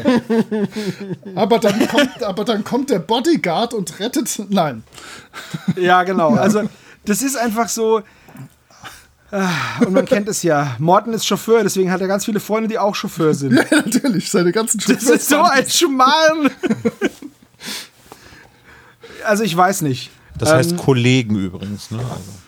Also. Ja, aber ja, äh, trotzdem. Ähm, das ist, ich finde es naja. Sebo, du bist so, wieder da. Ich hatte die ganze Zeit die Vermutung, dass du in eine Papiertüte atmen musst, weil du nee, es, geredet hast. Es tut mir leid, es tut mir leid. Ich habe ganz wichtig ist noch, ganz wichtig ist noch, dass der Pamir die drei Fragezeichen am Ende noch zu Ehrenindianern macht. Jawohl. Ja. Das wollte ich noch gesagt haben. Das ist nämlich so ein richtig cheesiges Ende. Das ist auch und irgendwie die höchste Ehrung für die drei Fragezeichen. Da freuen sie sich nämlich super doll drüber und scheinen darauf sehr, sehr stolz zu sein dass sie jetzt. Sie sagen nämlich keinen Ton. Da, pass auf, das ist nämlich, das habe ich heute erst gerafft, in, dem, in der Kassette, also in der ursprünglichen Fassung. Äh, kommt, machen die sich da, also das hört sich fast so an, als würden die sich drüber lustig machen und so. Und dann, äh, warte, ich habe es mir aufgeschrieben, ähm, kommt so als letzter Satz, jetzt sind wir auch I geworden. und dann kommt das Abschlusslachen. Ähm, super peinlich. Ich denke, die wissen, warum sie das in der aktuellen Spotify-Version rausgenommen haben. Also im, im Original, in der Kassette, gibt es das klassische Abschlusslachen und ich aber glaube, das ist so peinlich, das geht gar nicht. Pass auf, und ich glaube, dass das nicht erst mit der Spotify-Fassung rausgenommen wurde, denn die, äh, ich, ich schätze mal, dass es auch schon in der CD-Fassung fehlt. Denn wenn man jetzt mal guckt, es gibt ja durchaus äh, so Seiten wie blockybeach.com, die auch Hörspieltranskripte haben, also wo man das, wo jemand das komplette Hörspiel noch mal aufschreibt, um das Drehbuch des Hörspiels quasi zu haben. Und das ist hier angegeben mit Copyright 2005 und da fehlt der Satz von Justus, jetzt sind wir auch okay. Indianer, nämlich auch. Okay. Richtig. Also das scheint schon auf der CD-Version zu fehlen. Ist jetzt mein, ist jetzt mein Tipp, dass, dass jetzt jemand da die CD und nicht die Kassette abgetippt hat. Aber in der Kassettenversion sagt Justus das am Ende noch. Jetzt sind wir auch Indianer. Und das fehlt. Hm. Warum Wer möchte mit dem Fazit anfangen? Ich. Ja, haben wir es hinter uns. Dieser, Komm, kotz dich aus. Dieser Fall ist, oder dieses Hörspiel ist für mich so schwer zu ertragen. Das liegt jetzt gar nicht daran, dass konstant Indianer gesagt wird. Das kommt ja aus einer Zeit, in der das noch niemanden gestört hat. Das liegt einfach daran, dass der Fall sowas von. Der ist so rudimentär nur, das ist nur so wenig Fall. Und dann verhalten sich die drei Fragezeichen wie die allerletzten Dullis. Als könnten die gar nichts. Auf der einen Seite lassen sie sich die Platte klauen, auf der anderen Seite philosophiert dann Justus darüber, wie toll man ist als Detektiv und was man alles toll deduziert und bla bla und lässt sich die Platte klauen. dann die Emotionen finden nicht statt. Zindler flieht. Ja, ich renn jetzt mal weg. Versucht bloß nicht, mich aufzuhalten. Ha, hm. Kommt voll rüber, dass der gerade rennt. Es ist furchtbar. Es ist lieblos, wenn man so ein Buch umsetzt. Ich weiß, das ist schwierig, sowas zu machen. Aber dann bitte setze ich mich doch hin und überleg, wir nehmen uns jetzt einen stringenten Faden daraus, der schön ist, den benutzen wir und dann haben wir am Ende Zeit, und können von mir aus noch die Gerichtsverhandlung reinmachen. Oder wie Morten die alle wieder nach Hause fährt, dann zu nach Hause fährt, sich einen Twinkie gönnt, sich auf die Couch setzt, die Socken auszieht und ein bisschen Dr. Phil guckt. Kann man ja alles noch bis ins Unendliche ziehen. Aber diese Folge, ey, auf einer Skala von 1 bis 10 ist es eine Null. Die ist so schlecht, ich kann an der nichts Gutes finden, weil die schlecht abgemischt ist, die Dialoge total Hanebüchen sind und ich höre jetzt auf. Furchtbar. ich, hoffe, niemand mag, ich hoffe, niemand mag die Folge wirklich, weil dann tut es mir leid. Aber es ist nur meine Meinung und ich finde die grauslich. Moritz, normalerweise würde dir das erste Wort gelten beim Fazit, aber wir haben, mussten mal eben äh, Sebo eben abreagieren lassen. Ja, nee, wir, wir wollen ja auch nicht die Blutdruckmittel noch zahlen müssen. ähm, ich habe mir den Fall gewünscht und ähm, wenn ich ganz ehrlich bin, hatte ich einen völlig anderen Fall auch im Kopf. Aber ähm, ich hatte Spaß dabei zu recherchieren mit dem Find Your Own Fate Book, mit, das mit dem, äh, mit dem äh, deutschen Roman zu vergleichen. Ich finde den Old Tom einen ziemlich lässigen Charakter, der mich so in meine okay, äh, schätzungsweise 37 Jahre, 40 Jahre zurückbeamt in die Zeit, wo ich Karl May gelesen habe. Ähm, ich finde, das Ganze hat sowieso insgesamt so ein bisschen Karl May-Vibes, was ich wahrscheinlich damals schön gefunden habe.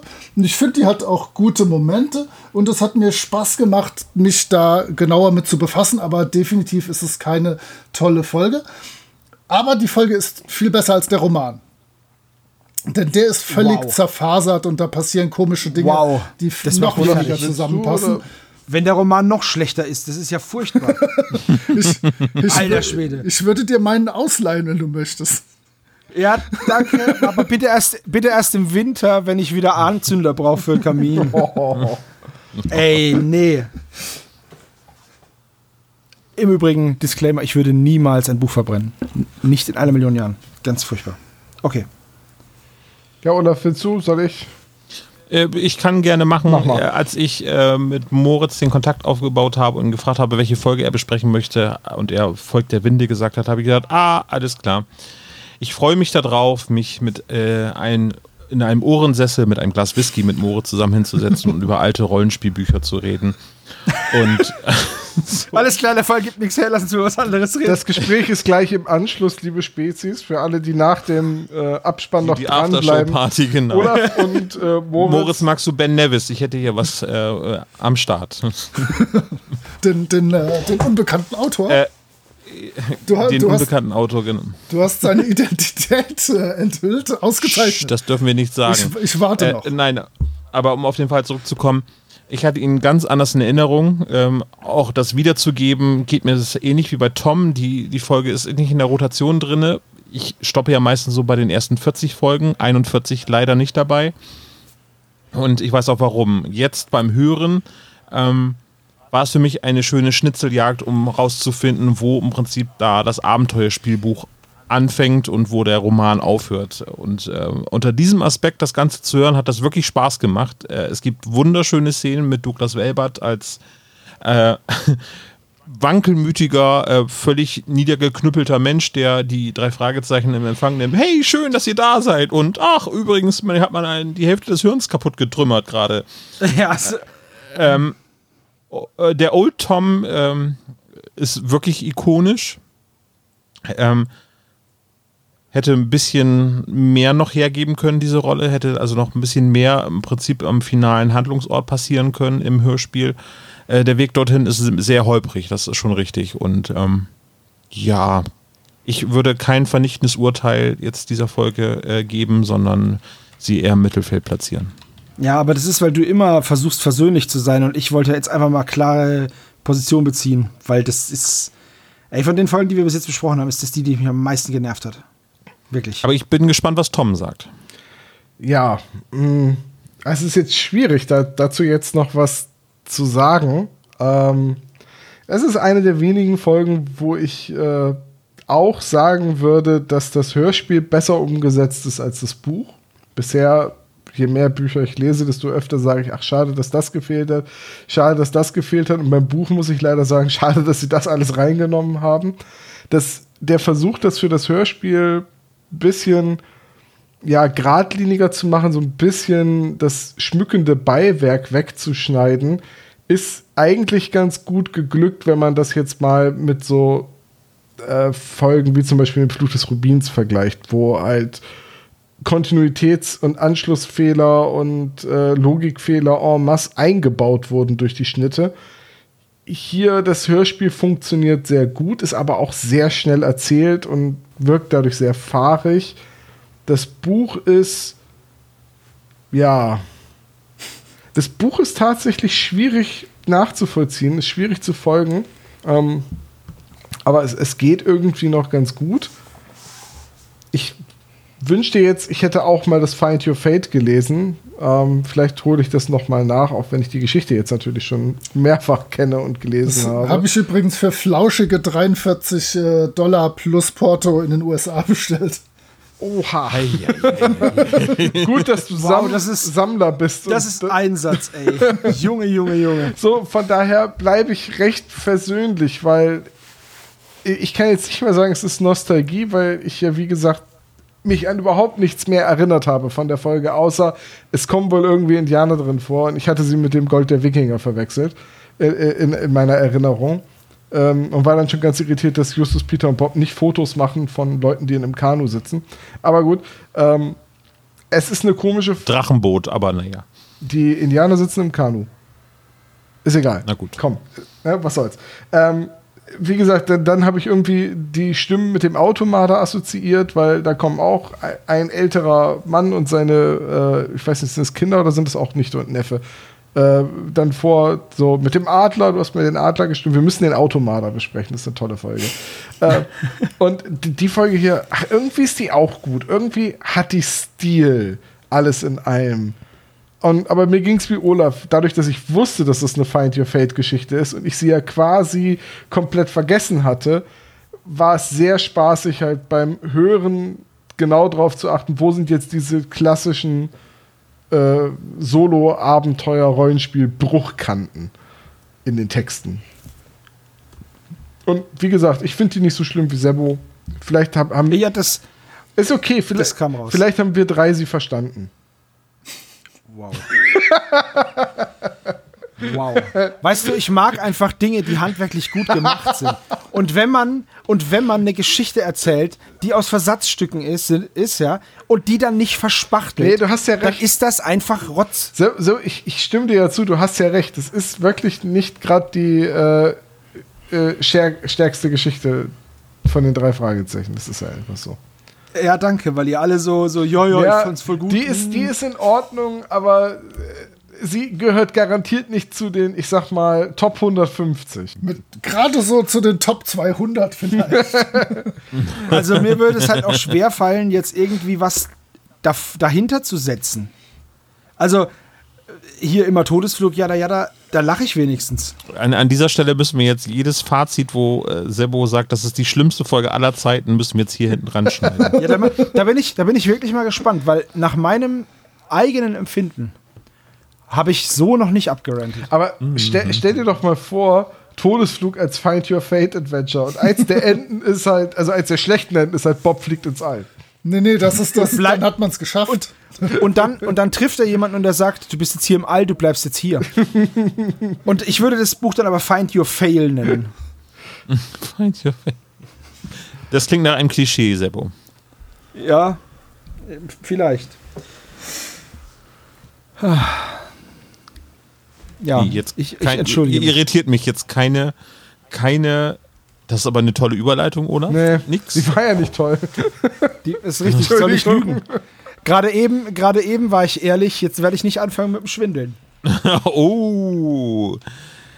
Gut, dann. Machen wir den Klischee-Koeffizienten. Mann, cool, Tom, was für eine geile Überleitung. Das war keine Überleitung. Dafür Äh, Moritz, äh, gut. du, du weißt, wie wir es äh, lesen, wahrscheinlich. Äh, Ja. du hast jetzt die Grafik die Ja, ja, großgezogen. ja. Möchtest du anfangen? Das heißt, ne, du hast Oh, halt da, Güte. wo die Eins ist. Ja. Äh, sie brechen ein, beziehungsweise begehen ein kleineres Vergehen, gibt 15 satte Punkte. Sie werden nicht ernst genommen. Unter anderem von dem tollen Shady Anwalt für 15 Punkte. Außerdem werden sie erst Äh, gefangen genommen und dann eingesperrt in einem Berg, 15 Punkte. Justus hat wie immer alles durchschaut, sagt aber erst ganz am Ende etwas, das gibt 25 Punkte. Ich habe 10 Punkte für Bob und Peter sehen keinen Fall. Äh, könnt ihr mir das erklären? Es gibt eine Stelle, wo Justus sagt, wir haben einen neuen Fall und die anderen beiden sagen, wo siehst du denn hier einen Fall? Relativ zu Beginn der Geschichte. Okay. Das ist relativ wortwörtlich sogar so. Ja. Das war bei mir, das ist in der alten Kassette nicht. Nein, okay. Es gibt einen nervigen Sidekick, äh, ja, Ja, für 15 ja, ja, Punkte. den Zindler halt. Ja, ja. Außerdem äh, bewohnt der Auftraggeber eine Villa oder ein Schloss äh, oder ein Anwesen. Es wird vom Brewster Anwesen gesprochen, also. genau. Und das gibt auch noch mal 15 Punkte. Übrigens, be bevor ihr zum, zum Fazit kommt, ich, mir fällt gerade noch ein, der Zindler in dem Spielbuch lässt er die noch zweimal auf Rechnungen sitzen. Einmal in der Bar und einmal äh, reist er aus dem Hotel ab und dann müssen sie irgendwie 173 äh, Dollar bezahlen und müssen dann eine Woche im Hotel spülen. Also der ist ein echt fieser Typ. Okay, Entschuldigung, weiter. Es geht um versteckte Schätze, Erbe und Diebesgüter. Also der Drache ist ja irgendwo sowas wie ein Schatz, ein Heiligtum. Äh, Drache sag ich schon, der tanzende Dinosaurier. Äh, und der wird dann aber blöderweise ja auch geklaut und damit wird er dann zum Diebesgut. Und dann wird er ja aber wieder zu, zurückgebracht und wird so eine Art Erbe für den Stamm. Also eigentlich müsste es jetzt 60 Punkte geben, es gibt aber nur einmal 20. Ja, Das war's, ne? Ja, das war's. und damit kommen wir auf einen Klischee-Koeffizienten von 130 Punkten mit insgesamt 8 Klischees. Das ist sehr wenig. das ist für unseren neuen Klischee-Koeffizienten ein wirklich unterdurchschnittlicher Wert.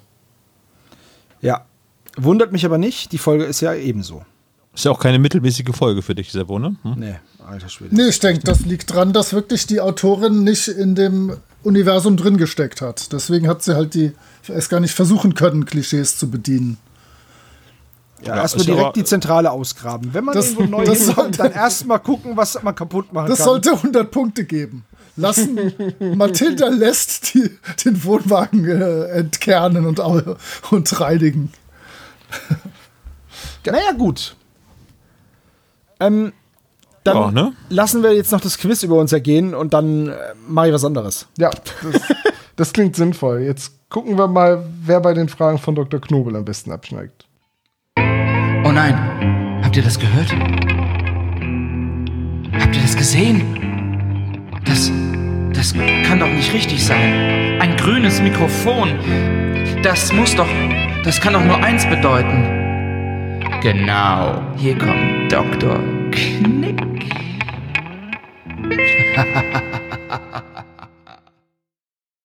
Hallo Dr. Knobel, wir haben einen Gast, also bitte benehmen Sie sich. Ich nehme an, dass du dich trotzdem in der ganzen Aufnahme nicht einmal benommen hast und jetzt mir das aufbürden möchtest. Ich bin Hausherr, Sie sind quasi sowas wie ein Gast. Ein Ungebetener. ja, ein Gast, ähm, Ein Quast sozusagen. wie man mit den Vampiren, die man einmal reingebeten hat und nicht mehr losbekommt. Sowas in der Art, ja, an sowas dachte ich. Sie sind ein Aber- Blutsauger. Die kann man, aber die kann man mit fließendem Wasser töten. Obacht. Geschickter Verweis hier an der Stelle auf unseren anderen Podcast, Team Sinclair, jetzt neu. Die nutzlosen fünf.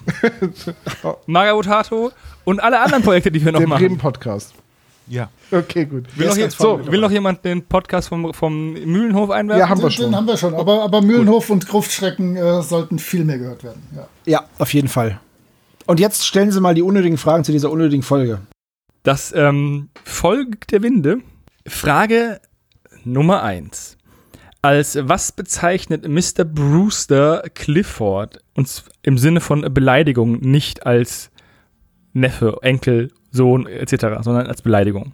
Er beleidigt ihn einmal. Wie beleidigt er ihn? Ich, ich glaube, das kam in meiner Captain Haddock-Sinfonie vor. Nee, da hat er sich über den, das- äh, da ging es um den Ich, Anwalt. ich überlege, ob das zweite nicht zum Clifford war. Was ich, aber wir werden es sehen. Also das ist meine Antwort, das sind nicht Sie. Ach so. ich habe das schon, ich habe das schon mitbekommen. Boah, ey, da sind so viele Be Beleidigungen gefallen. Ja, der ähm, Anwalt beleidigt Justus im Buch sogar zwei, dreimal als Fetzo. Oder war es Fettsack? Ich bin Nee, nee, sicher. so. Sebastian? Ich, ich, ich weiß es nicht. Moritz? Ich schreibe jetzt einfach irgendwas, aber ich weiß es nicht. Äh, Ähm, dann könnt ihr eure Antworten vorlesen. Willst du anfangen, Sebastian? Ja, ich habe geschrieben blöder Sack, aber nur weil ich habe. Ich hab Das galt aber ihm. Was hat, was hat Olaf? Dieser elende Schüft. Was hat Tom? Elender Schuft.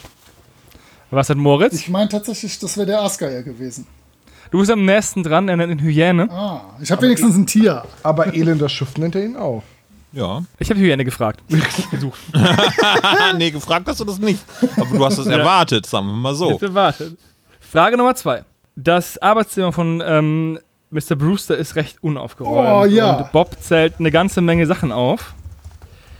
Und eine dieser Sachen, die jetzt aufgezählt sind, sagt er nicht. Ah, okay.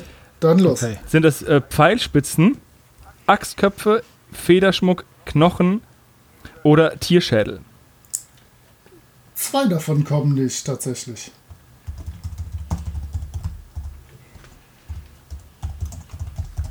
Ich, ich habe ich hab das extra auswendig gelernt. Ich bin überrascht. aber Moment, stopp, warte, nee, alles klar. Das andere wird da nicht genannt, aber das muss da sein, also alles gut, passt. Okay. Ähm, ihr habt alle richtig, es ist der Federschmuck, der nicht vorkommt. Faszinierend, dass ihr das alles hinbekommen habt. Und du hast es echt auswendig Ich habe gelernt. die tatsächlich auswendig gelernt und ich bin sicher, dass Knochen da nicht vorkommt in der Aufzählung, aber der, wird, der Clifford wird ja mit einem Knochen umgehauen, also muss der da schon irgendwo gewesen sein, in der Tat. Doch, Knochen wird Echt? genannt. Okay. Noch mitgenannt. Dann hast du wohl nicht richtig auswendig nicht gelernt. gut auswendig gelernt. Dann, äh, Und Soja will das Quiz gewinnen. Ja. Ich glaube, irgendwas mit prähistorisch war da auch noch mit dabei bei den Knochen. Ja, ich habe nicht alles aufgezählt, Steine, weil er so viel Steine aufgezählt. aus vermutlich nur, prähistorischen Epochen. okay, Frage Nummer drei. Welche Farbe haben Old Toms Augen? Dün, dün, dün.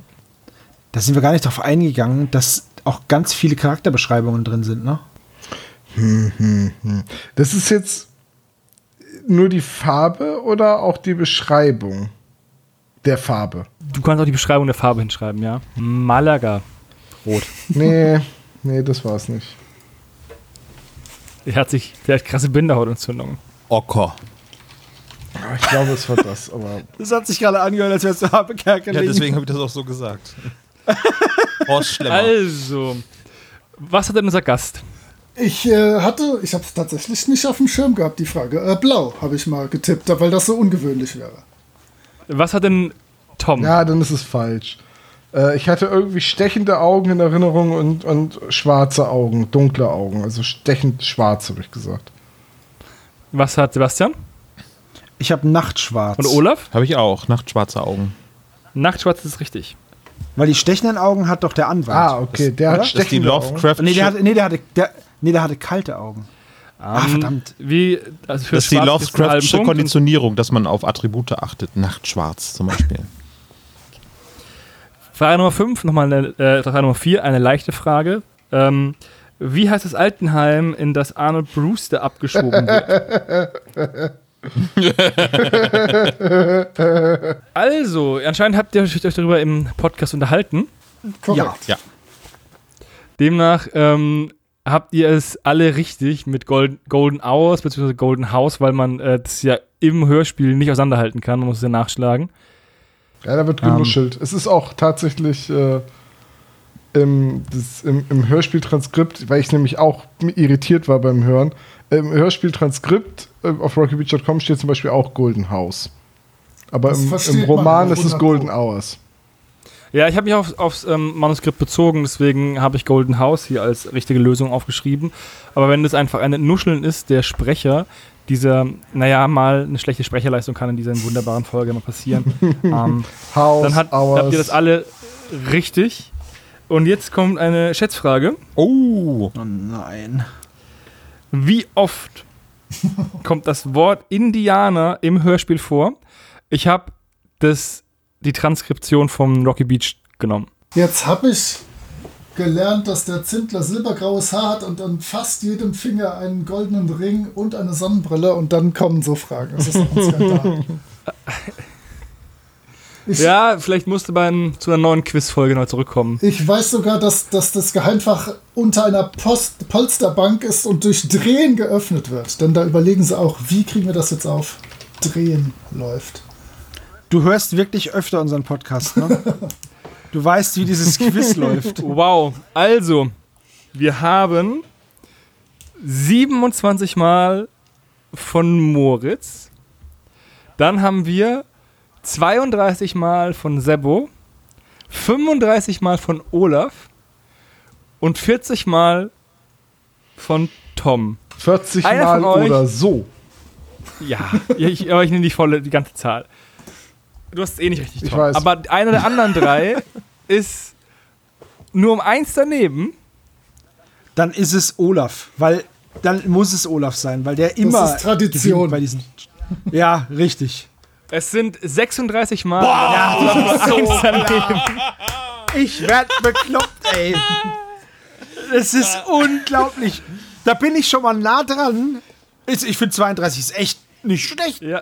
Aber ich muss sagen, Aber Return Olaf ist the unschlagbar. Olaf ist unschlagbar. Schätzlaff hat wieder zugeschlagen. Ja, ja, ich habe gedacht, irgendwie so, ja, das Hörspiel dauert irgendwie so 50 Minuten, aber es wird ja nicht jede Minute irgendwie Indianer, Indianer, Indianer gesagt. Und deswegen habe ich einfach mal ein Drittel abgezogen, ungefähr. Aber es wird schon ziemlich oft Indianer gesagt. Ja, ja, 36 aber, Mal. Erst, erst wollte ich 23 machen, dann dachte ich mir, na, 23 ist zu wenig. ja, Ja, Illuminatenzahlen sollte man auch nicht verwenden in so einem Quiz. Aber nur wenn du nicht an die flache Erde glaubst. Ah, okay. Sonst ist alles gut. Das ist ein Punkt. Ah, also gut, Olaf. Äh, Glückwunsch. Das war ja natürlich jetzt sehr knapp. Ja. Wollt ihr wissen, wer das Quiz gewonnen hat? Nein. Nö. Ja, dann. Olaf mit vier richtigen Antworten, gefolgt von Sebo mit drei richtigen Antworten. Und Tom und ähm, Moritz haben jeweils zwei richtige Antworten. Ich bin zufrieden, dass ihr schlecht wart. Der elende war Schuft äh, könnte man auch noch mal zur Diskussion bringen, aber. Da, hab- solltest, du bist da, noch- da hab musst keinen- du noch den, besser Ich gewinnen. hab da musst du zu Zindler anheuern. Herr Lehrer, ich habe aber das auch noch richtig, wollte ich sagen Der, damit. der Shandy Zindler boxt dich da raus. Der holt dir noch den elenden Schuft raus. Aber nur damit einfach nur geht. Ich gebe Ihnen recht, aber bitte gehen Sie, verlassen Sie meine Wohnung. Das, sowas ähnliches wollte ich auch gerade sagen, Dr. Knobel. Wo wir gerade beim Thema sind. Da vorne ist die Tür. Ah, danke, dass mir jemand den Mantel gibt. Ich bin da mal raus. Adieu. Adieu. Ciao. Tschüss. Hat er gerade meinen Mantel Sieht mitgenommen? so aus. Moritz, es tut mir leid. Ich weiß, wie akribisch du dich auf dieses Quiz vorbereitet hast. Skandalös. Nein, alles Aber gut, sehr schön. Wir, wir haben da auch keinen Einfluss drauf. Also, da, Hat er ähm, hat halt einfach die falschen Fragen gestellt, da kann man nichts machen. eben, das ist. Ja, so ging es mir während meiner ganzen Schulzeit. Ich wusste viel, aber ich habe einfach nicht das richtige, die richtigen Fragen bekommen. Ist einfach uner Also es hilft unerträglich, auf jeden Typ. Fall, wenn man um Viertel vor sieben äh, zu, vor der Aufnahme, also einer Stunde und 15 Minuten vorher nochmal das Hörspiel sich reinballert. Ja. Das hilft. Aber die Augen tatsächlich, die, ich habe mir sämtliche Charakterisierungen gemerkt, aber den Tom nicht. Mensch. Nun gut. Ich dachte mir, was sind denn das für Augen? Ja, weil, weil wie können die schwarz sein? Nur aus Pupille bestehen. die. Ja, richtig. Riesenpupillen. Wie diese Vielleicht wie die war der ja auf halt so. irgendwie. Ja, vielleicht war der auch auf irgendeinem so einem Indianerkraut, so ein, weißt du, Friedenspfeife geraucht und zack. Naja, Riesenpupillen. wenn du halt äh, wirklich braune, ähm, braune Iris hast, dann geht das wohl schon als nachtschwarz durch. Wenn es dann wirklich, kommt ja auch immer vom, vom Umgebungslicht. Ja gut, wenn es ganz dunkel ist, habe ich auch nachtschwarze Augen. Ne? Super. Jetzt, jetzt kommt noch ein Indianersatz. Nachts sind alle Katzen grau. Ich habe jetzt Jetzt, jetzt kannst du mit so einem Grillenzirpen ausfaden. Nachts haben alle Katzen neuen Leben. Ist kürzer als über den Berg. Ich Ja. möchte noch pur zitieren, wo sind all die Indianer? Im Abenteuerland. Bitte. Ähm, Moritz, es war ein höchstgradig höchstes hohes Vergnügen. Ich fand sahnemäßig super stark, dass du heute dabei warst. Ich würde mich freuen, wenn du irgendwann mal wieder vorbeischaust. Sehr gerne, sehr gerne. Und ja, ansonsten, Jungs, wir haben wieder mal eine Drei-Fragezeichen-Folge geschafft. Sebo, du hast sie fertig gemacht, möchte ich sagen. Sebo hat sie fertig gemacht, wir haben sie geschafft.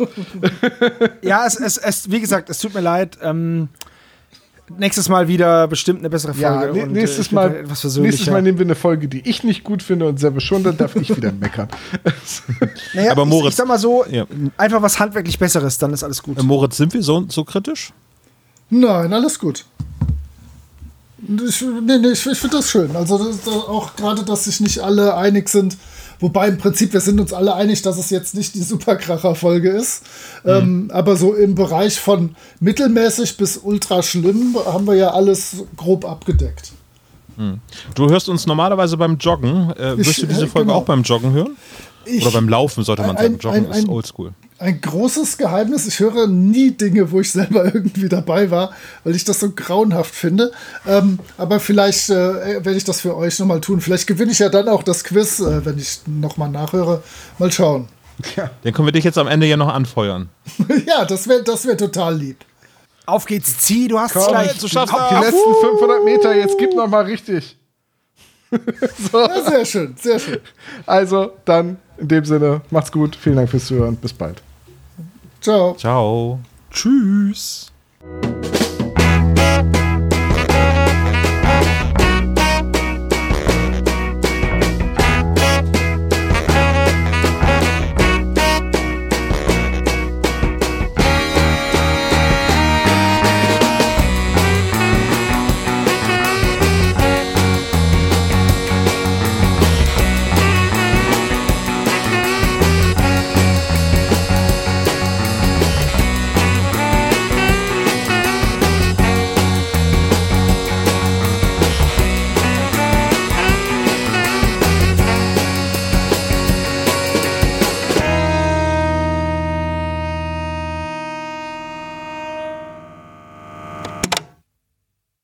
Das war der spezial gelagerte Sonderpodcast. Ihr könnt die Jungs unterstützen über patreon.com slash spezialgelagert oder über paypal.me slash spezialgelagert. Der SSP bedankt sich recht herzlich bei Dr. Orgel für das tolle Intro und der Station Voice Heinz Kreinbaum. Der SSP ist ein Hobbyprojekt und steht in keinem Zusammenhang mit Kosmos oder Europa. Ihr findet den SSP auf Facebook, Twitter und Instagram, jeweils unter Spezial gelagert sowie auf YouTube. Außerdem könnt ihr die Jungs auf dem SSP Discord-Server antreffen. Alle Links findet ihr natürlich auf der Webseite spezialgelagert.de. Bis zum nächsten Mal.